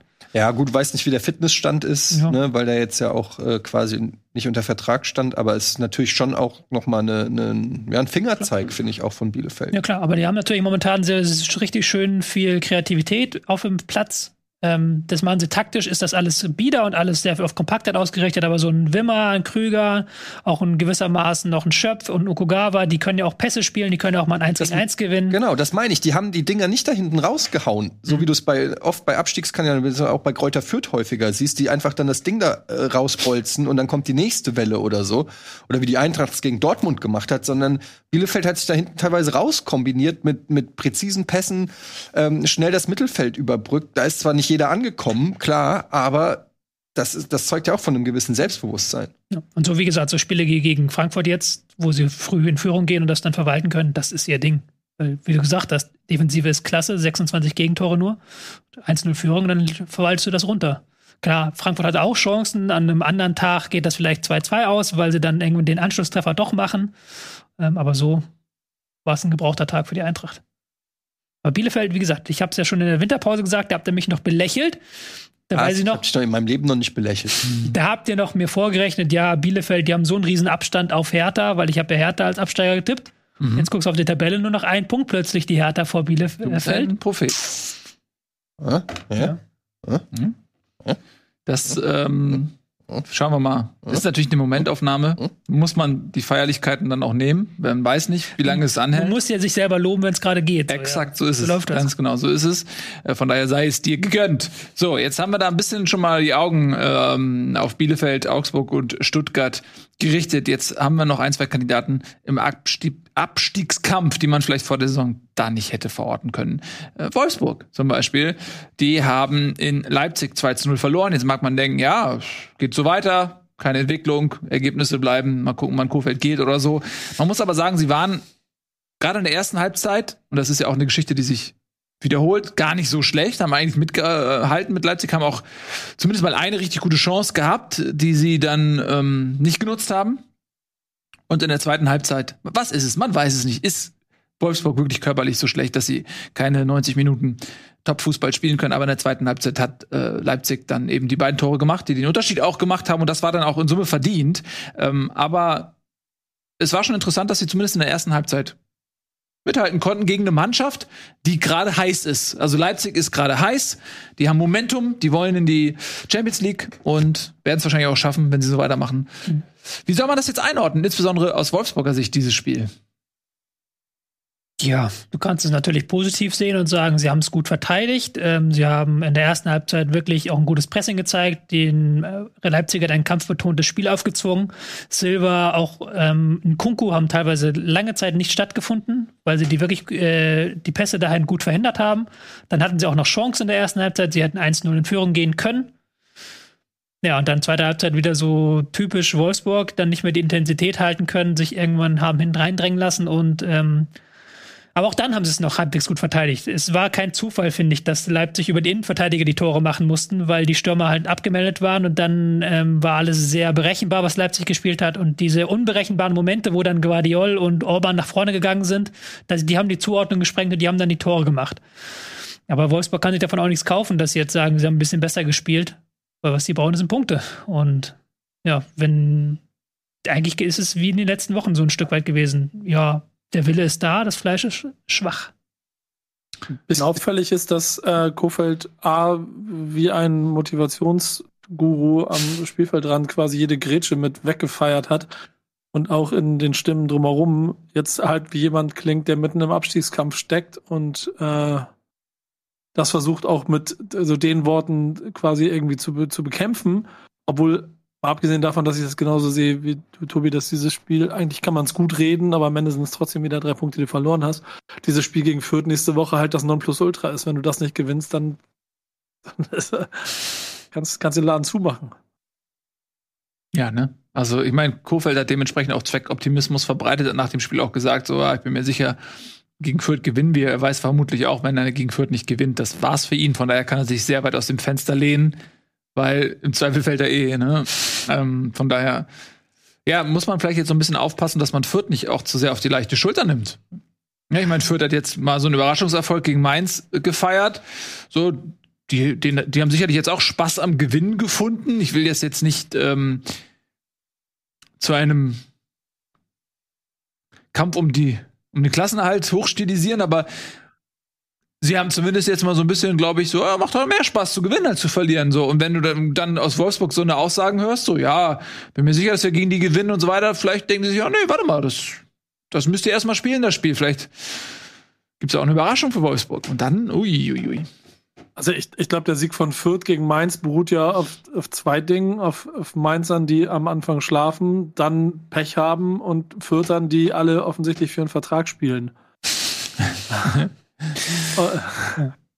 Wollen wir das jetzt machen, Und dann- das Fürth-Match, weil ihr schon dabei seid? Wir machen jetzt das Fürth-Match, na klar. Weil wenn Fürth schon mal Es, gewinnt. es, es, es geht ja rüber, es geht ja rüber und damit hast du ja ehrlicherweise, um die letzte Überleitung und dann übernehmen Sie bitte für die Taktikanalyse, Herr Escher, ähm, dass das für Wolfsburg die denkbar schlechteste Situation in dieser Saison sein kann, um auf Fürth zu treffen. Weil gebrochen sind die schon, abgehakt haben die den ganzen Bums schon. Jetzt fängt jemand wie Dudelsack an, so zu spielen, als wenn er nächstes Jahr auch noch Bundesliga spielen möchte und Co. Und das ist das Gefährlichste, was Wolfsburg passieren kann. Sie haben ja nichts mehr zu verlieren, großartig, Genau. aber haben noch was zu gewinnen. Fürth ist eine von sechs Mannschaften im Jahr 2022 in der Bundesliga, die noch ungeschlagen sind. Haben zwei Unentschieden, ein Sieg, ja. Und das gegen, das gegen Mainz musst du auch erstmal schaffen, gegen Stuttgart und gegen Bielefeld. Ja, gut. Aber ja, ähm, ich muss gestehen, ich habe das Spiel Fürth gegen Mainz nicht ganz gesehen. Ich war auch überrascht, am Ende das Ergebnis zu sehen. Fürth hat offensichtlich, momentan kriegen sie ihre Ps auf den, auf den Rasen, auch die Tore wieder richtig schön mit Geschwindigkeit rausgespielt. Und es gibt immer einen Spieler, der herausragt. Das war wohl jetzt Duziak. Nachdem wir letzte Woche über Levelingen gesprochen haben, war es jetzt Duziak, der eine richtig gute Leistung gezeigt hat. Ja, also für die läuft's gerade. Ja, also man muss aber fairerweise sagen, jetzt hast du natürlich auch Gegner gehabt. Mit Stuttgart, Bielefeld, ähm, zu Hause gegen Mainz. Da kann man auch schon mal drei Spiele nicht verlieren, ohne dass man direkt die Mannschaft der Stunde ist, finde ich. Nee, das Aber- nicht. Aber sie sind besser geworden, das Ja, muss man auch sagen. Ich ja. habe sie letzte Woche habe ich Ärger bekommen in den Kommentaren. Ach, deswegen Vielleicht- sagst du das Ich jetzt. war zu hart zu Fürth, haben sie auch vielleicht ein bisschen recht, weil ich Fürth ja mal so schlecht rede. Sind auch kein Team auf gehobenem Bundesliga-Niveau, da sind wir uns, glaube ich, alle einig. Aber momentan kriegen sie es halt wirklich besser hin, ähm, den Gegner defensiv matt zu stellen, ihr Tempo auf den Rasen zu bekommen. In der Hinrunde haben sie aus den drei Spielen einen Punkt geholt und das auch noch mit viel Glück. Jetzt zu fünf. Ja, haben, sind ein bisschen angekommen. Hm, Das mag sicherlich stimmen. Ja, für Wolfsburg, das ist jetzt halt, wie gesagt, schwieriges Spiel gewesen, finde ich, in, in Leipzig. Ähm, ne, weil auch eben, man muss ja auch ein bisschen über Leipzig mal reden, die ihrerseits natürlich auch einen, einen katastrophal schlechten Saisonstart hatte. Können wir mal wieder sagen, vor der Saison haben wir Leipzig sehr hoch gehandelt. Dann hat dieses ähm, Experiment mit äh, Marsch überhaupt nicht funktioniert und jetzt ähm, ist eben Tedesco dabei, Leipzig so ein bisschen umzukrempeln und man merkt, okay, es ist jetzt noch nicht dieses Feuerwerk, sondern es ist eher ein bisschen kontrollierte Offensive bei Leipzig und das tut denen aber ergebnistechnisch sehr gut. Und man kann denen dabei zusehen, wie sie in der Tabelle hochklettern.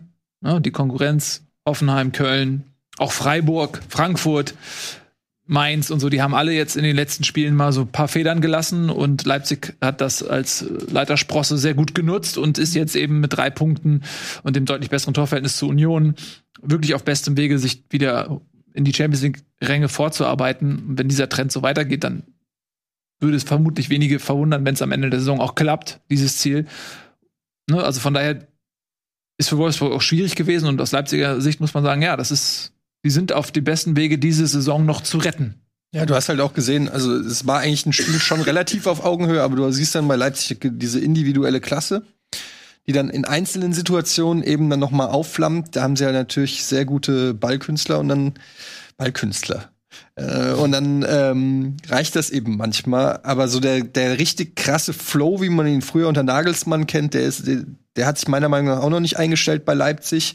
Äh, Es kann natürlich wahrscheinlich auch für De- Tedesco jetzt nicht einfach so mitten in der Saison passieren. Da werden wahrscheinlich auch noch der ein oder andere äh, Kaderjustierung dann äh, passieren.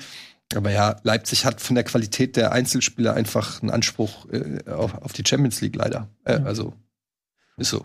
Und sie können halt Adams einwechseln, sie können Mukiele einwechseln, sie können Paulsen einwechseln, Olmo. Klostermann und Olmo. Und äh, zwei von den Ja, wenn Spielern. man sich das mal überlegt, dass ein Olmo diese Saison quasi noch gar nicht richtig gespielt hat, Ja. und das einfach einer der besten offensiven Mittelfeldspieler der Liga ist, dann ist das schon, sagt ja auch schon einiges aus. ja, und Mukiele und Olmo mit den beiden Vorlagen zu den Toren. Also ist ja Mhm. dann auch was, was du können musst, Ja. was ja auch für die Mannschaft spricht. Aber das ist, die sind einfach stabiler jetzt. Die sind deutlich stabiler als unter Marsch, wo ja immer wieder so Ping-Pong-Fußball war. Jetzt sind die Spiele von Leipzig eher langweilig. Das war ja auch ein sehr kampfbetontes Spiel mit viel im Mittelfeld, aber die sind einfach in den Abläufen unfassbar stabil und schwer zu knacken. Also die haben ja auch jetzt in den letzten drei Spielen nur ein Gegentor kassiert. Ist auch kein Zufall. Ähm, ja, die sind momentan wirklich in Form und haben einen guten Lauf. Und klar, wenn du, wie gesagt, der, allein die Kaderbreite und aber auch die Kaderspitze spricht ja für Champions League. Und man muss bei Leipzig auch noch sagen, wenn sie jetzt nicht das Pech haben, gegen den HSV zu spielen, dann werden sie, und alles normal läuft, Vielleicht Pokalsieger. vielleicht Pokalsieger. Die größten Konkurrenten sind allesamt raus. Also es war noch nie so leicht, die äh, Pokalsieger zu werden wie in diesem Jahr, sagen wir mal ehrlich. Wir haben vier, Bund äh, vier Zweitligisten und vier Bundesliga Bundesligisten, von denen ja ähm, Freiburg und Leipzig die stärksten sind. Also ist ja- Union? Na, wenn du auf Tabelle guckst, ist Union der ja, stärkste. du hast recht. Union ist auch noch dabei, das stimmt. Also ich meine, nur trotzdem ist es, äh, glaube ich, dass man in Leipzig schon jetzt äh, sieht, okay, das ist unser Jahr. Also wir, letztes Jahr haben sie gegen Dortmund äh, das Finale verloren und wenn du dir siehst, wenn du dir anschaust, wer jetzt noch dabei ist, dann musst du als Leipzig sagen, okay, das ist unser Titel, das ist das Ziel, das müssen wir holen. Und wenn du dann am Ende der Saison Jetzt greife ich sehr vorweg, ne? Kann ja alles passieren. Aber wenn sie den Pokal holen sollten und die Champions League erreichen, dann ist es unterm Strich für Leipzig fast schon die erfolgreichste ja. Saison. Ja, weil ob du jetzt Zweiter, Dritter oder Vierter wirst, ist eigentlich Latte. Ähm, und das wäre der erste Titel für Leipzig, so, ne? Ja, wird auf jeden Fall spannend. Wir haben ja jetzt hier nicht groß über DFB-Pokal geredet, aber ist natürlich absolut super. Also aus, Ja. als objektiver Zuschauer, der keine, äh, äh, wie sagt man, Aktien mehr in, der, in dem Wettbewerb hat, ist es absolut fantastisch, weil ganz kurz nur, Ja. lass den Satz darf sofort, weil für mich sind da jetzt lauter Vereine, die ab mit Absch äh, Ausnahme von Leipzig, den ich es tatsächlich auch gönnen würde. Ich freue, ich kann mich richtig freuen, wenn Union, der HSV oder äh, äh, Freiburg, wenn die den Pokal gewinnen, äh, den Jubel, die Freude in, bei, bei den Fans und dem Verein. Ich weiß ja selber, wie das war vor drei Jahren. Das, das, da freue ich mich schon auf diese Bilder. Ich Ja, hoffe, ich- dass das Ich, passiert. ich will das gar nicht wegmachen, das Thema. Lass uns darüber gleich drüber reden. Lass Ja. uns einmal kurz den Abstiegskampf noch abhandeln mit Hertha okay. und dann bei Gladbach spätestens haben wir die automatische Überleitung zum DFB-Pokal. Ach scheiße, die können, wir, können ja auch noch. Hm. Das machen wir genauso, Tobi. Das hast du wunderbar gebaut. Dann Aber das machen wir, doch mit, Hertha. mit, machen wir doch mit Hertha weiter. Äh, die sind übrigens gegen Union aus dem Oder auch bei Hertha haben wir auch die Überleitung, aber geflogen. aber die sind ja noch, die sind ja noch bei, auf jeden Fall mit äh, jeweils zwei Punkten oder drei Punkten auf Augsburg mittendrin im Abstiegskampf. Und wenn man das Hertha-Spiel, beziehungsweise beide Hertha-Spieler sich in der Summe anschaut, dann auch nicht ganz zu Unrecht in der Verlosung mit drin. Ja, gut, sie haben jetzt gegen die Bayern verloren, da haben die Bayern Bock gehabt. Das ist ne, immer, gut, Bayern hat Spaß, aber der Gegner muss natürlich auch ein bisschen den Spaß zulassen. In dem. Fall ist das so passiert. Ähm, und das Spiel ist, glaube ich, relativ schnell abgehandelt. Das ist ein Bayern-Spiel gewesen. Bayern hat, hat Ja. keine Chance gelassen. Aber Hertha war in der ersten Halbzeit zumindest nicht so scheiße, wie man es, finde ich, erwartete. Also erste Halbzeit ging sogar noch. Also ähm, natürlich ist dann irgendwann, weil was die Bayern waren einfach richtig gut. Das muss man einfach an der auch sagen. Ne? Das war jetzt nicht so ein Spiel, wo die Bayern schlecht waren und trotzdem für eins gewinnen, sondern das war so ein Spiel, wo die Bayern richtig Bock hatten, wie du es gerade gesagt hast. Ne? Ähm, das, äh, also es war wirklich so ein Pressing zum Zungeschnalzen. Also das ist dann wirklich manchmal liefern die Bayern so Spiele ab, äh, wo ich mir wünschen würde, dass andere Vereine das als Video äh, mitkriegen, sagen, so pass auf, genau so presst man. Genauso geht man drauf, genauso muss hinten dann nachgerückt werden und so, dann bleibst du im Ballbesitz und dann bearbeitest du eine Chance nach der anderen, dass du dann natürlich die individuelle Qualität dann noch hast, äh, ständig Tore zu schießen oder unfassbar torgefährlich zu sein, das ist dann natürlich ein Bayern-Ding, aber dieses Anlaufen, das finde ich halt so faszinierend, weil das ist, was meiner Meinung nach, was theoretisch eigentlich jeder kann. Weil auf einen, auf einen Gegenspieler zulaufen, da musst du ja kein Weltklasse-Spieler sein oder so, aber die machen es so clever. Und das ist vielleicht doch dann schon wieder Qualität, dass cleveres Anlaufen eben auch ein Skillset ist, das nicht jeder hat. Oder ich weiß nicht, wie es, oder es ist vielleicht ein Nagelsmanns Handschrift oder so, aber ich muss sagen, ich war einigermaßen beeindruckt, wie die Bayern gepresst haben. Ja, wo wir jetzt aber dann vorhin hast du ja bei Leverkusen gesagt, ja, guck mal, wie viel Offensive die aufgestellt hatten. Mhm. Jetzt Bayern ist angetreten mit Napri, Müller, Sané, Coman, Lewandowski und dahinter Kimmich und Tolisso auch noch zwei Sechser, die auch durchaus offensive Akzente setzen. Ähm, einerseits finde ich das super geil, dass die so aufgelaufen sind und das auch dann mit dem Pressing so gut funktioniert hat und die dann eben nicht irgendwie defensive Probleme hatten. Andererseits spricht das auch nicht unbedingt für die Hertha, wenn die da gar keine Chancen großartig gegen dieses offensive Feuerwerk sie hatten schon ein paar Chancen, aber auch nicht viel. Und Bayern haben sie ja tot dominiert, weil sie ja natürlich auch wussten, das geht gegen Hertha. Wir können so offensiv auftreten. Die werden sich dann hinten reinstellen und wir spielen die auseinander, mhm. machen dann unsere paar coolen Pressing-Aktionen und gewinnen das Ding dann. Also es ist ja schon ein zweischneidiges Schwert. Also Hertha, wenn du so offensiv aufstellst, dann sagst du ja auch damit, okay, das ist jetzt kein Gegner, von dem wir irgendwas Offensives erwarten, sondern das ist ein kleiner äh, Verein, den wir einfach abschießen müssen. Ja. Also vielleicht ein bisschen hochgegriffen, aber ihr versteht hoffentlich, was ich meine. Ja, definitiv, klar. Ja. ja, ich finde halt, bei den Bayern muss man noch erwähnen, dass sie jetzt diese Phase mit den vielen Corona-Ausfällen ähm, halt super gemeistert haben. Ne? Also sind da echt recht gut durchgekommen. Wir haben ja hier drüber geredet, was teilweise auf der Ersatzbank für Namen saß, die man nicht kennt. Und jetzt kommen die halt alle langsam wieder. Und ähm, klar, Tolisso hätte man jetzt nicht unbedingt immer in der Startelf erwartet, aber der Typ ist es ja auch momentan richtig gut in Form. Spielt um neuen Vertrag, ne? Ja, und ähm, ja, also da muss man sagen, die Elf, die da auf dem, äh, auf dem Platz stand, die hat natürlich auch äh, durchaus, ja, die ist halt einfach Weltklasse, was willst du da sagen? Das ist einfach fucking Bayern München. ja. Ja, ist ja so. Einfach. Und, und, wenn die Bock haben, dann ähm, machst du als Hertha, wenn du keinen überragenden Tag und ein bisschen Glück hast, machst du halt einfach nichts. Und deswegen kann man, kann man das, glaube ich, relativ schnell ähm, abhaken. Hertha wird sich in anderen Spielen messen lassen müssen. Und dementsprechend gehen wir jetzt mal über. Wobei, kurz nochmal kurz gesagt, Hertha hatte jetzt eine Woche wirklich zum Vergessen. Also ich glaube nochmal, dass diese Woche auch nachwirken könnte für Hertha. Weil gegen Wolfsburg, das ist den absoluten Gumpenverein im Moment, sagen wie es ist, haben sie 0-0 geholt, dann halt im Derby 2-3 verloren, aber auch da wirklich schlechter gewirkt als der Gegner. Also haben sie wirklich sich gezeigt, dass Union die Nummer eins ist in Berlin aktuell. Man kann es nicht anders ausdrücken nach diesem Derby. Die haben das dominiert größtenteils. Und dann jetzt noch dieses wirklich 1 zu 4 gegen Bayern München. Das ist schon alles geeignet, um die Stimmung nochmal zu äh, richtig runterzudrücken. Dazu kommt jetzt noch die Geschichte, dass äh, vor dem Bayern-Spiel die Fans das Training gestürmt haben, das nicht öffentliche Training und dann die Mannschaft nochmal richtig schön unter Druck gesetzt. Unter Druck gesetzt, beleidigt, kann man auch sagen, so. Also, wie halt, das ist eine organisierte Fangruppe, wahrscheinlich Ultras. Die Beleidiger. Die Beleidiger, nein, aber die waren nicht nett mit denen umgegangen, sondern gesagt, ihr müsst halt immer mal kämpfen in dem Trikot, so. Was ja auch nochmal dann Ärger, äh, beziehungsweise nochmal zeigt, dass es da im Umfeld brodelt einfach bei Erinnert so ein bisschen an Schalke, ne? Da ja. war das letztes Jahr, oder in, in der, ja. In Frag mal den Ralle. Ach so, bitte? Frag mal den Ralle. Wieso? Kennt ihr das nicht? Ach, das kennt ihr gar nicht. Das ist, das ist das legendäre Video aus dem Schalke-ganzen Drama, wo die, äh, äh, wer auch immer die Schalker Mannschaft da gejagt hat nach dem Abstieg. Und da gibt es dieses eine Video, wo Ach, der eine Kollege ziemlich lange erzählt und dann fragt man den Ralle. Mhm. Und das ist Ralf Herrmann gemeint. Wahrscheinlich, ja. ich, bin, ich bin gestern auch auf erste Videos, bei, Entschuldigung, ich hätte nur ganz kurz zwei ja, Sätze red, dazu. Red, ich, bin, ich bin gestern auf ein, zwei Videos aus diesem Berliner Umfeld gestoßen und ich finde, ich bin da voll über Tobias, dass das äh, fatal sein kann für den ganzen, für den ganzen Verein gerade. Denn die, das Drohgebaren, mit dem ungeschützt die Spieler auf die Fans, die quasi gesagt haben, wenn das nicht besser wird, dann ziehen wir ab, nächster Woche hier andere Geschütze auf. Das heißt offene Drohung. Ähm, das, das natürlich muss man das auch alles immer ein bisschen relativieren, ist mir auch klar. Und ähm, trotzdem wird es sicherlich bei den Spielern was machen.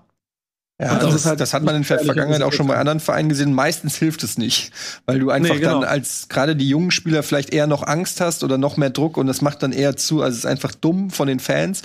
Ähm, ich finde aber jetzt bei Hertha, die haben jetzt die nächsten Spiele sind gegen Bochum und Fürth. Also haben sie da jetzt natürlich auch, also kannst du so oder so auslegen, ne? Zwei Siege, und du kannst echt äh, ein bisschen Luft holen und vielleicht so diese ganze Narrative ändern.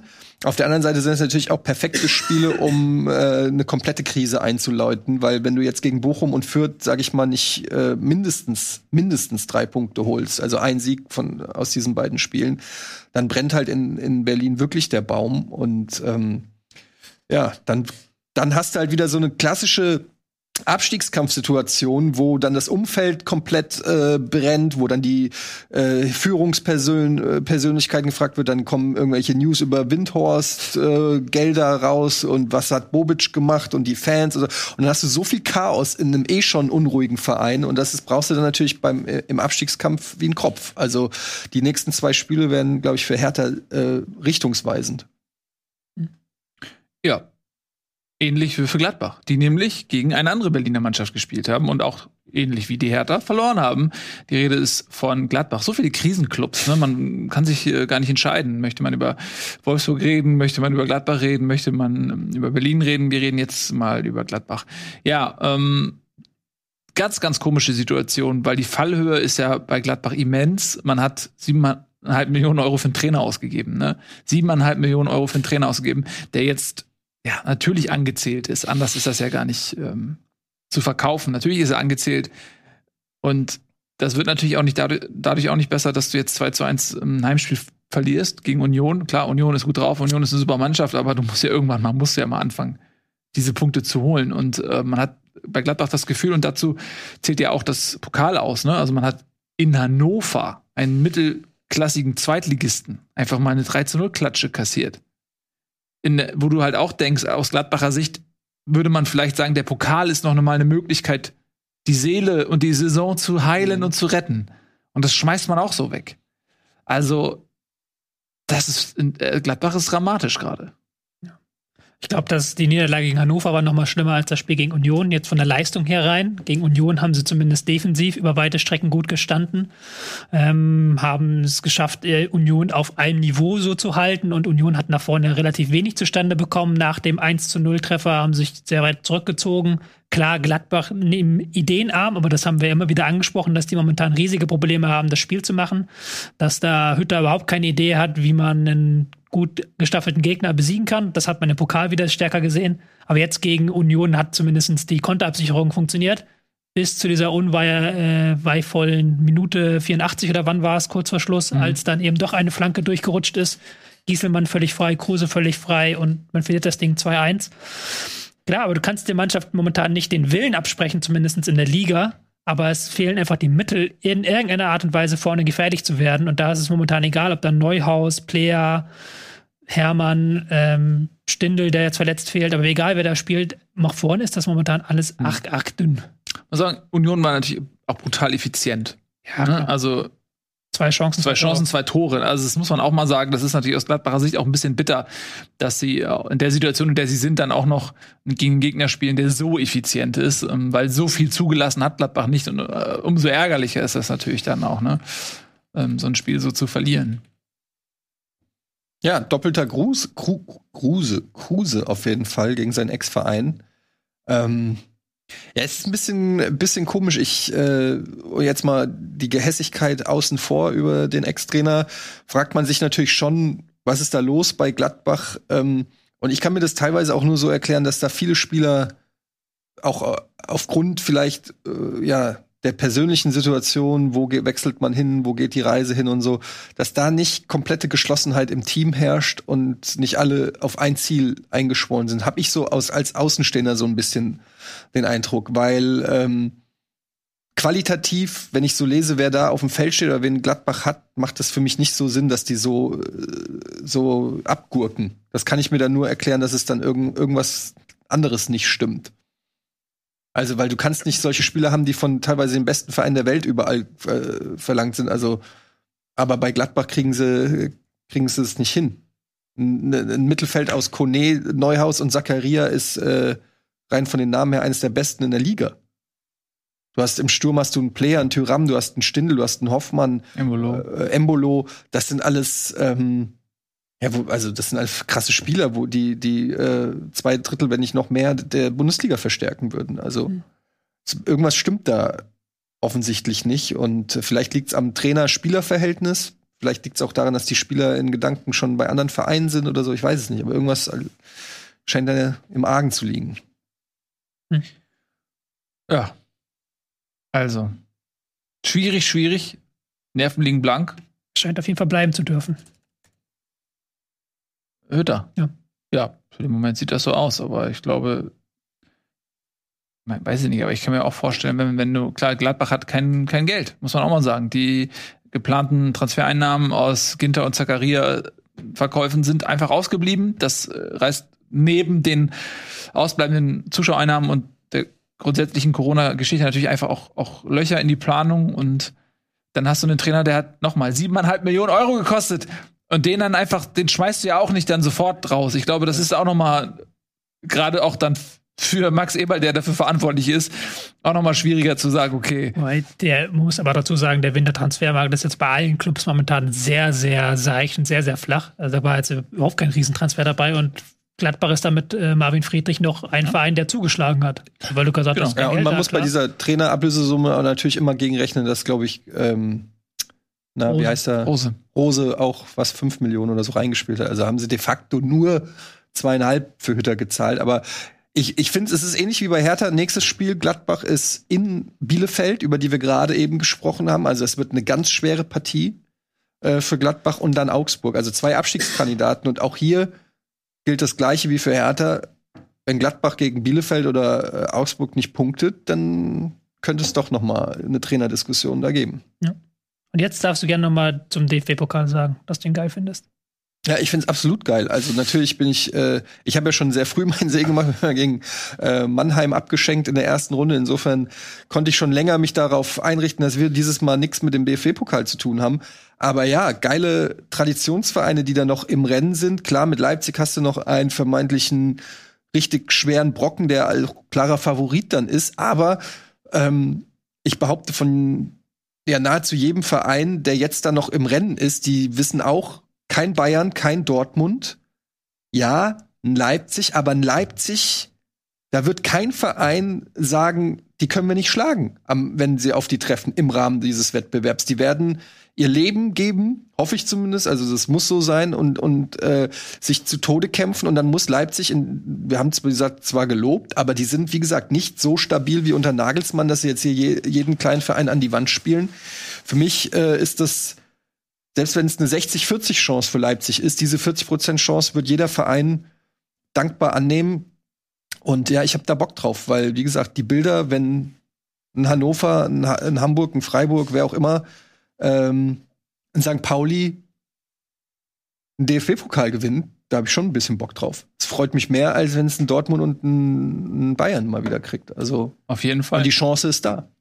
Auf jeden Fall. Also das wäre echt sensationell, wenn einer aus ja, du. Äh, äh Entschuldigung, schön. Ich, ich, dieser leichte Versatz, der leichte Versatz sorgt immer dafür. Ich wollte nicht ins Wort fallen, sorry. Nee, nee, alles gut. Musst du ja machen, mach.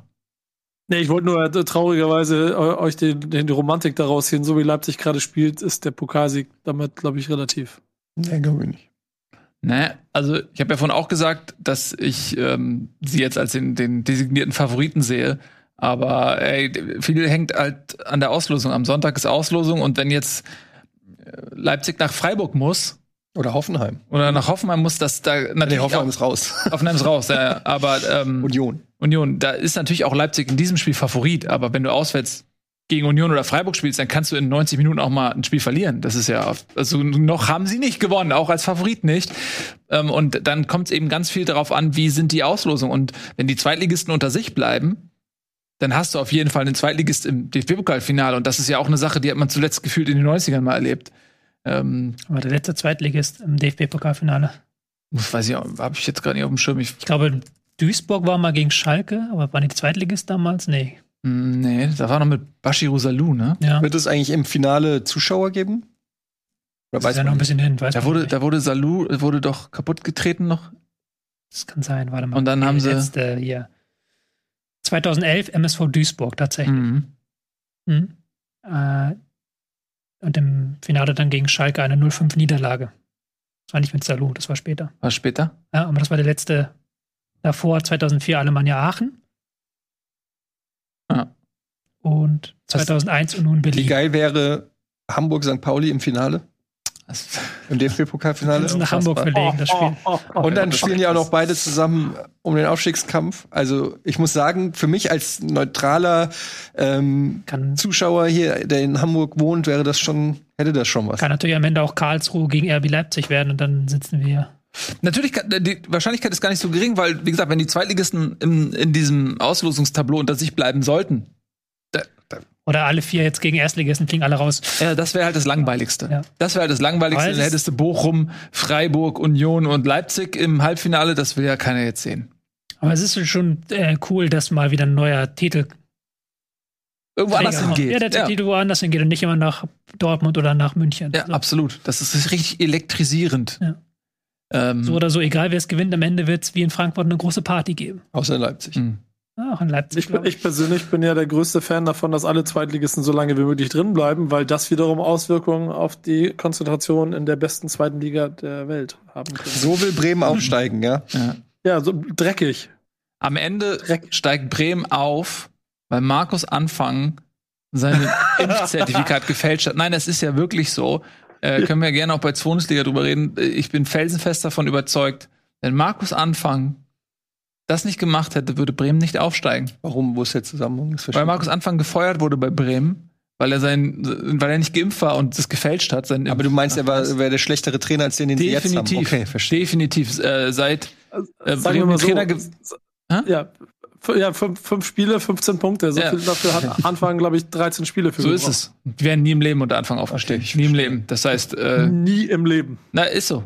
Bin ich fest Ja, von mit. Markus Anfang habe ich mit Markus Anfang habe ich Richtung Relegation in die dritte Liga Leute, geguckt. der hält Schwalz jetzt für Bundesliga auf. Ja, Lasst uns ja. noch kurz bei der Bundesliga bleiben. und der Mahner, Ja. Tobi der Ja, Mahner heute der ist ja auch richtig. Jetzt haben wir gleich nichts mehr. ey, du hast ja völlig recht. so Wir reden da gleich, das war nur ein Teasing Ja. jetzt. Ein Teasing auf Bundesliga. Wir waren jetzt über DFB-Pokal und Ja. eine Mannschaft, die da nicht mehr drin ist.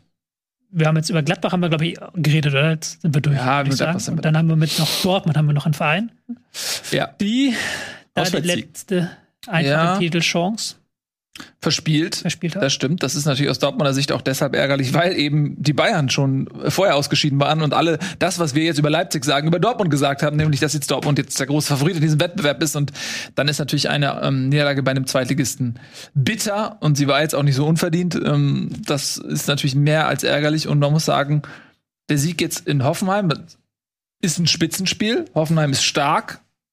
Klar, hast du gewonnen. Alles richtig gemacht. Aber man muss sagen, da war schon auch eine Menge Glück dabei. Hoffenheim hat nicht schlecht gespielt, war nicht die schlechtere Mannschaft, hat mehrfach Aluminium getroffen. Und ähm, Dortmund hat zwar schöne Tore geschossen, muss man sagen. Also waren teilweise richtig schön herausgespielte Tore. Aber trotzdem war es am Ende ein glücklicher Sieg. Aber wir müssen auch mal von dem Hoffenheim-Hype ein bisschen runterkommen. Ein Sieg in sechs Spielen, die letzten drei Spiele alle verloren. Also da muss Hoffenheim jetzt auch aufpassen, dass Zählt wieder den Pokal dazu, nicht? Ja.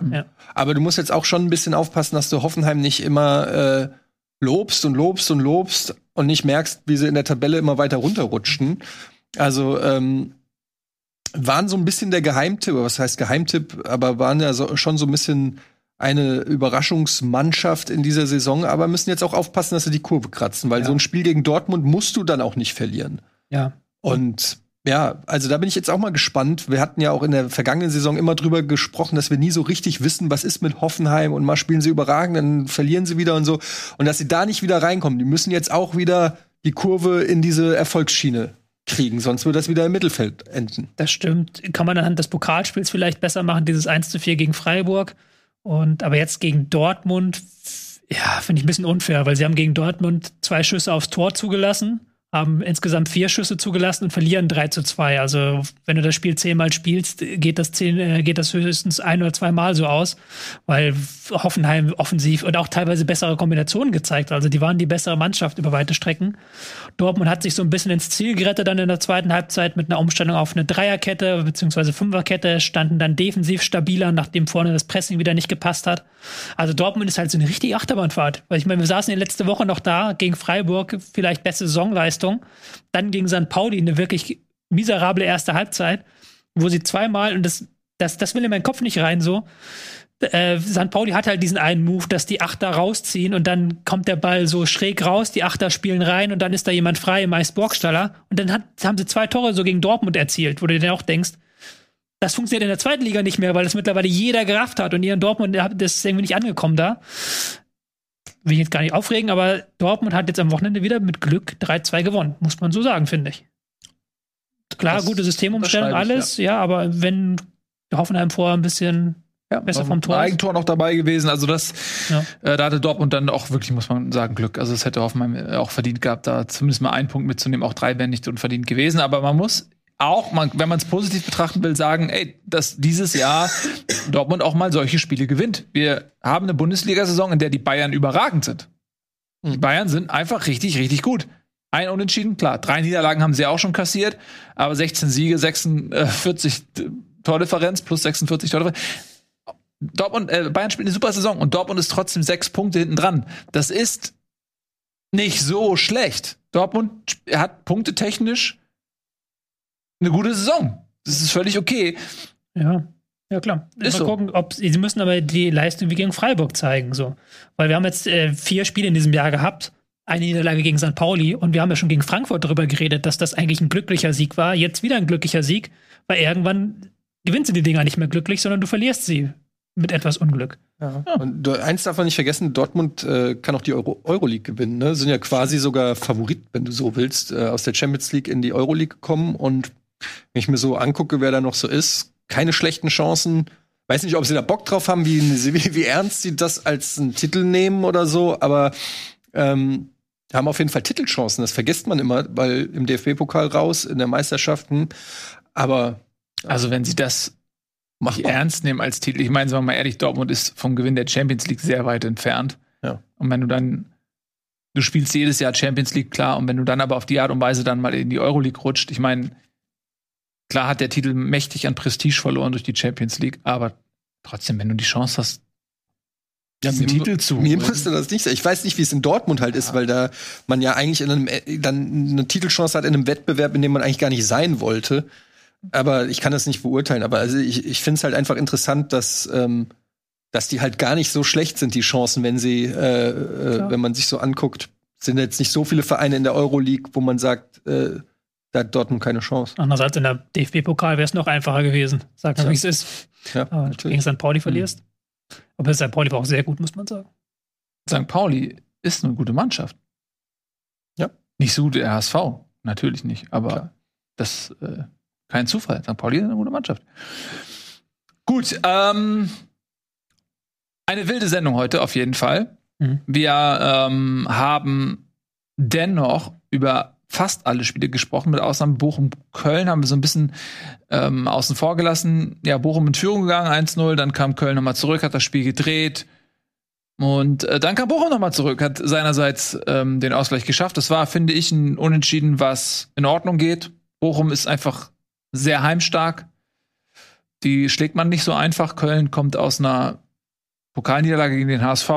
Mhm. Ja, haben da auch kräftig rotiert. War ein geiles Spiel, ne? Mhm. Mit dem Elfmeter von Keins, der beim Elfmeter ausrutscht. Und sich selbst an Fuß sich selbst schießt. an den Fuß schießt. Davor der Elfmeter äh, in der 120. Minute, der lächerlich gewesen ist, seien wir ehrlich. Jetzt können wir es ja alle sagen. Lächerlicher Elfmeter. Sage ich ganz neutral als Journalist, Fußballjournalist. Wobei Köln jetzt wüde gewirkt hat gegen Bochum. Müde gewirkt? Fand ich so ein bisschen in der zweiten Halbzeit. Da ist dann Bo hat dann Bochum sehr viele schöne Schnellangriffe gefahren Ja. und hat dann auch äh, ganz gute Chancen gehabt, fand ich eigentlich. Ja. Aber war ein, war ein schönes Spiel eigentlich. Also das macht, Köln macht aktuell immer Spaß. Hatte ich ja auch am Anfang der Sendung so ein bisschen rausgenommen bei den Mhm. langweiligen. Weil Köln dann eben auch bei einem Einwurf eben nur mit zwei Leuten hinten absichert. Dann fangen sie halt das Ding, aber sie hat auch äh, Baumgart nach am Interview gesagt, für uns ist dieser Einwurf am gegnerischen Strafraum eine Chance, ein Tor zu erzielen. Dann ist erstmal uns die Absicherung nicht so wichtig. Wir wollen das Tor erzielen. Das ist halt eine schöne Philosophie und deswegen machen Köln-Spiele momentan immer Spaß. Auch wenn dann vielleicht für Köln nicht immer das beste Ergebnis bei rauskommt. Und? Was, ey, auch das wieder so, ne? Das, Tobi, da muss ich dir mal arg widersprechen. Ich schätze dich sehr als Fußballfan, aber da hast du dich sehr vergaloppiert. Man muss immer mal sehen, woher kommt Köln. Und ich sag's immer wieder, ähm, die haben sich qualitativ in dem Sinne nicht verbessert. Ich habe neulich in den Comments gelesen, hat das jemand falsch verstanden? So habe ich es nicht gemeint. Die haben sich qualitativ nicht verbessert. Die haben einfach keine großen Transfers getätigt, wo man sagt, oh, die Erwartungshaltung vor der Saison ist so, dass Köln äh, jetzt aber deutlich besser ist. Nein, ganz im Gegenteil. Sie hatten eher noch einen Aderlass. Äh, und wir sagen, wir tun manchmal so, als wenn diese spektakuläre Spielweise zu einem Preis käme, auf, auf der Punkteseite nach dem Motto, ja, das, macht zwar Spaß zum Zugucken, aber natürlich bezahlen sie dafür auch einen gewissen Preis, sie könnten besser dastehen. Nee, das sehe ich nämlich ganz anders, weil die letzten Jahre haben wir gesehen, wo Köln steht, wenn sie anders spielen. Nämlich ganz kurz vor der zweiten Liga. So dass ich, natürlich gibt's Momente, wo du sagst, okay, jetzt dieses Tor wäre nicht gefallen, wenn sie hinten eine Absicherung hätten. Ja, und? Aber wenn sie dann so spielen würden, dass sie hinten die Absicherung hätten, dann würden sie ja nach vorne anders spielen und dann würden sie nicht so viele Tore schießen, dann würden sie nicht so viele Punkte machen. Also so, dass diese Rechnung, das fällt mir immer ein bisschen schwer, da mitzugehen. Ich, Ja. ich äh, würde nicht sagen, dass Baumgarts Stil Punkte kostet. Ganz im Gegenteil.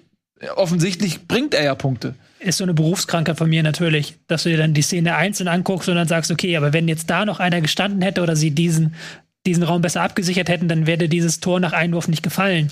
Aber andererseits, du hast ja auch recht, dieses, du musst es als Gesamtpaket sehen und dann vielleicht wäre das Gegentor nicht gefallen, aber andere Tore, die sie selbst erzielt hätten, wären genauso wenig gefallen, wenn sie eine andere Philosophie verfolgen würden. Das ist Ja. ja alles ein großes Ganzes. Jetzt in diesem konkreten Spiel würde ich aber schon sagen, Bochum hatte die besseren Chancen, das Ding noch für sich zu entscheiden. Wer war denn der, der, der, wer hat denn da aus fünf Metern den Ball übers Tor gezogen? Ich weiß gar nicht mehr, wer das Ja, war. ja, ja, ich weiß, was du meinst. Das, wenn du das machst, dann steht, dann ist das Ding gelaufen. Das haben wir nicht nur einmal gesehen ähm, an diesem Spieltag, dass Leute Das Chancen dieser Art nicht getroffen haben. Genau, okay. Jetzt haben wir das auch noch mal ganz kurz bedient. Äh, ja, das war natürlich eine Sendung, ähm, die so ein bisschen abgewichen ist von unserem normal des normalen Stil, so jedes Das war Spiel so schön, ein bisschen, aber ich schön, fand war das schön. Wir haben es mal ein bisschen, war mal ein bisschen äh, chaotisch, ein bisschen wilder, aber mir macht das ja auch Spaß. Ja, auch ein bisschen wilder verrückte Typ. Typen irgendwie. Ja, wir brauchen sie auch einfach manchmal ein Bisschen bisschen. crazy. Nico ist heute ein Deswegen bisschen sind wir doch auch hier. Ja, Nico ist entschuldigt, weil ich kann mir sehr gut vorstellen, ich weiß, wie sich mein Gehirn anfühlt, wenn ich äh, zu wenig geschlafen habe. Und äh, dementsprechend großen Respekt, dass du überhaupt den Eindruck äh, erwecken konntest, wach zu sein. Der weiß gar nicht, in welcher Sendung er sitzt. Der weiß überhaupt nicht. Äh, ne? Aber wisst ihr was? Ich bin gerade gut drauf. Lass, lass weitermachen. Können wir noch irgendwas anderes die nächsten Tage aufzeichnen? Ich bleib einfach so lange wach.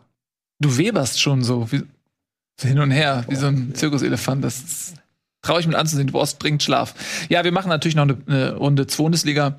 Äh, dann können wir das gleich noch mal ein bisschen thematisieren, was wir hier- Zwondi, wie die Zwoni. Fans sagen. Hast, Zwondi. hast du mal einen Zwoni?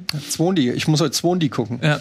Das sagen die Fans, ja. sagen die Fans. Keine Zeit, heute muss Sony ähm, auf YouTube gucken. So, vielen lieben Dank fürs Zusehen, ihr Lieben. Das war Bundesliga für heute. Euch erwartet eine spielfreie Zeit. Das Wochenende beinhaltet keine Sind wir nächsten Montag da eigentlich Ich, deswegen? ich glaube nicht. Ich glaube, wir sind nächsten Monat ist kein Spiel, aber du hättest sagen müssen, das war Bondi. Bondi. Boni? Bondi. Wenn das Zwondi. Bondi. Zwondi und Bondi. Zwondi und Bondi. Sony und Boni. Guck mal, also Bundesliga hat schon solche Gravitationskraft entfaltet, dass es dieses altehrwürdige Traditionsformat namentlich beeinflusst. Das ist auch eine Leistung, die muss man erstmal hinkriegen. Wie bitte? Brauchen wir, brauchen wir ein Maskottchen? Ja, Ein. Bo ein Bondi und ein Zwondi? Boni und Zwoni, ja. Ernie und Bert, finde ich gut. Machen wir so. Wir So, wo- arbeiten wo- daran. Ihr habt Zeit, uns Entwürfe zu schicken. Macht das am besten äh, unter den Comments. Wie sollen die Maskottchen aussehen? Wie sollen sie heißen? Wir bedanken uns fürs Zusehen und wünschen euch eine fußballfreie Zeit, die ihr hoffentlich gut übersteht. Bis dahin, tschüss und auf Wiedersehen. Tschüss.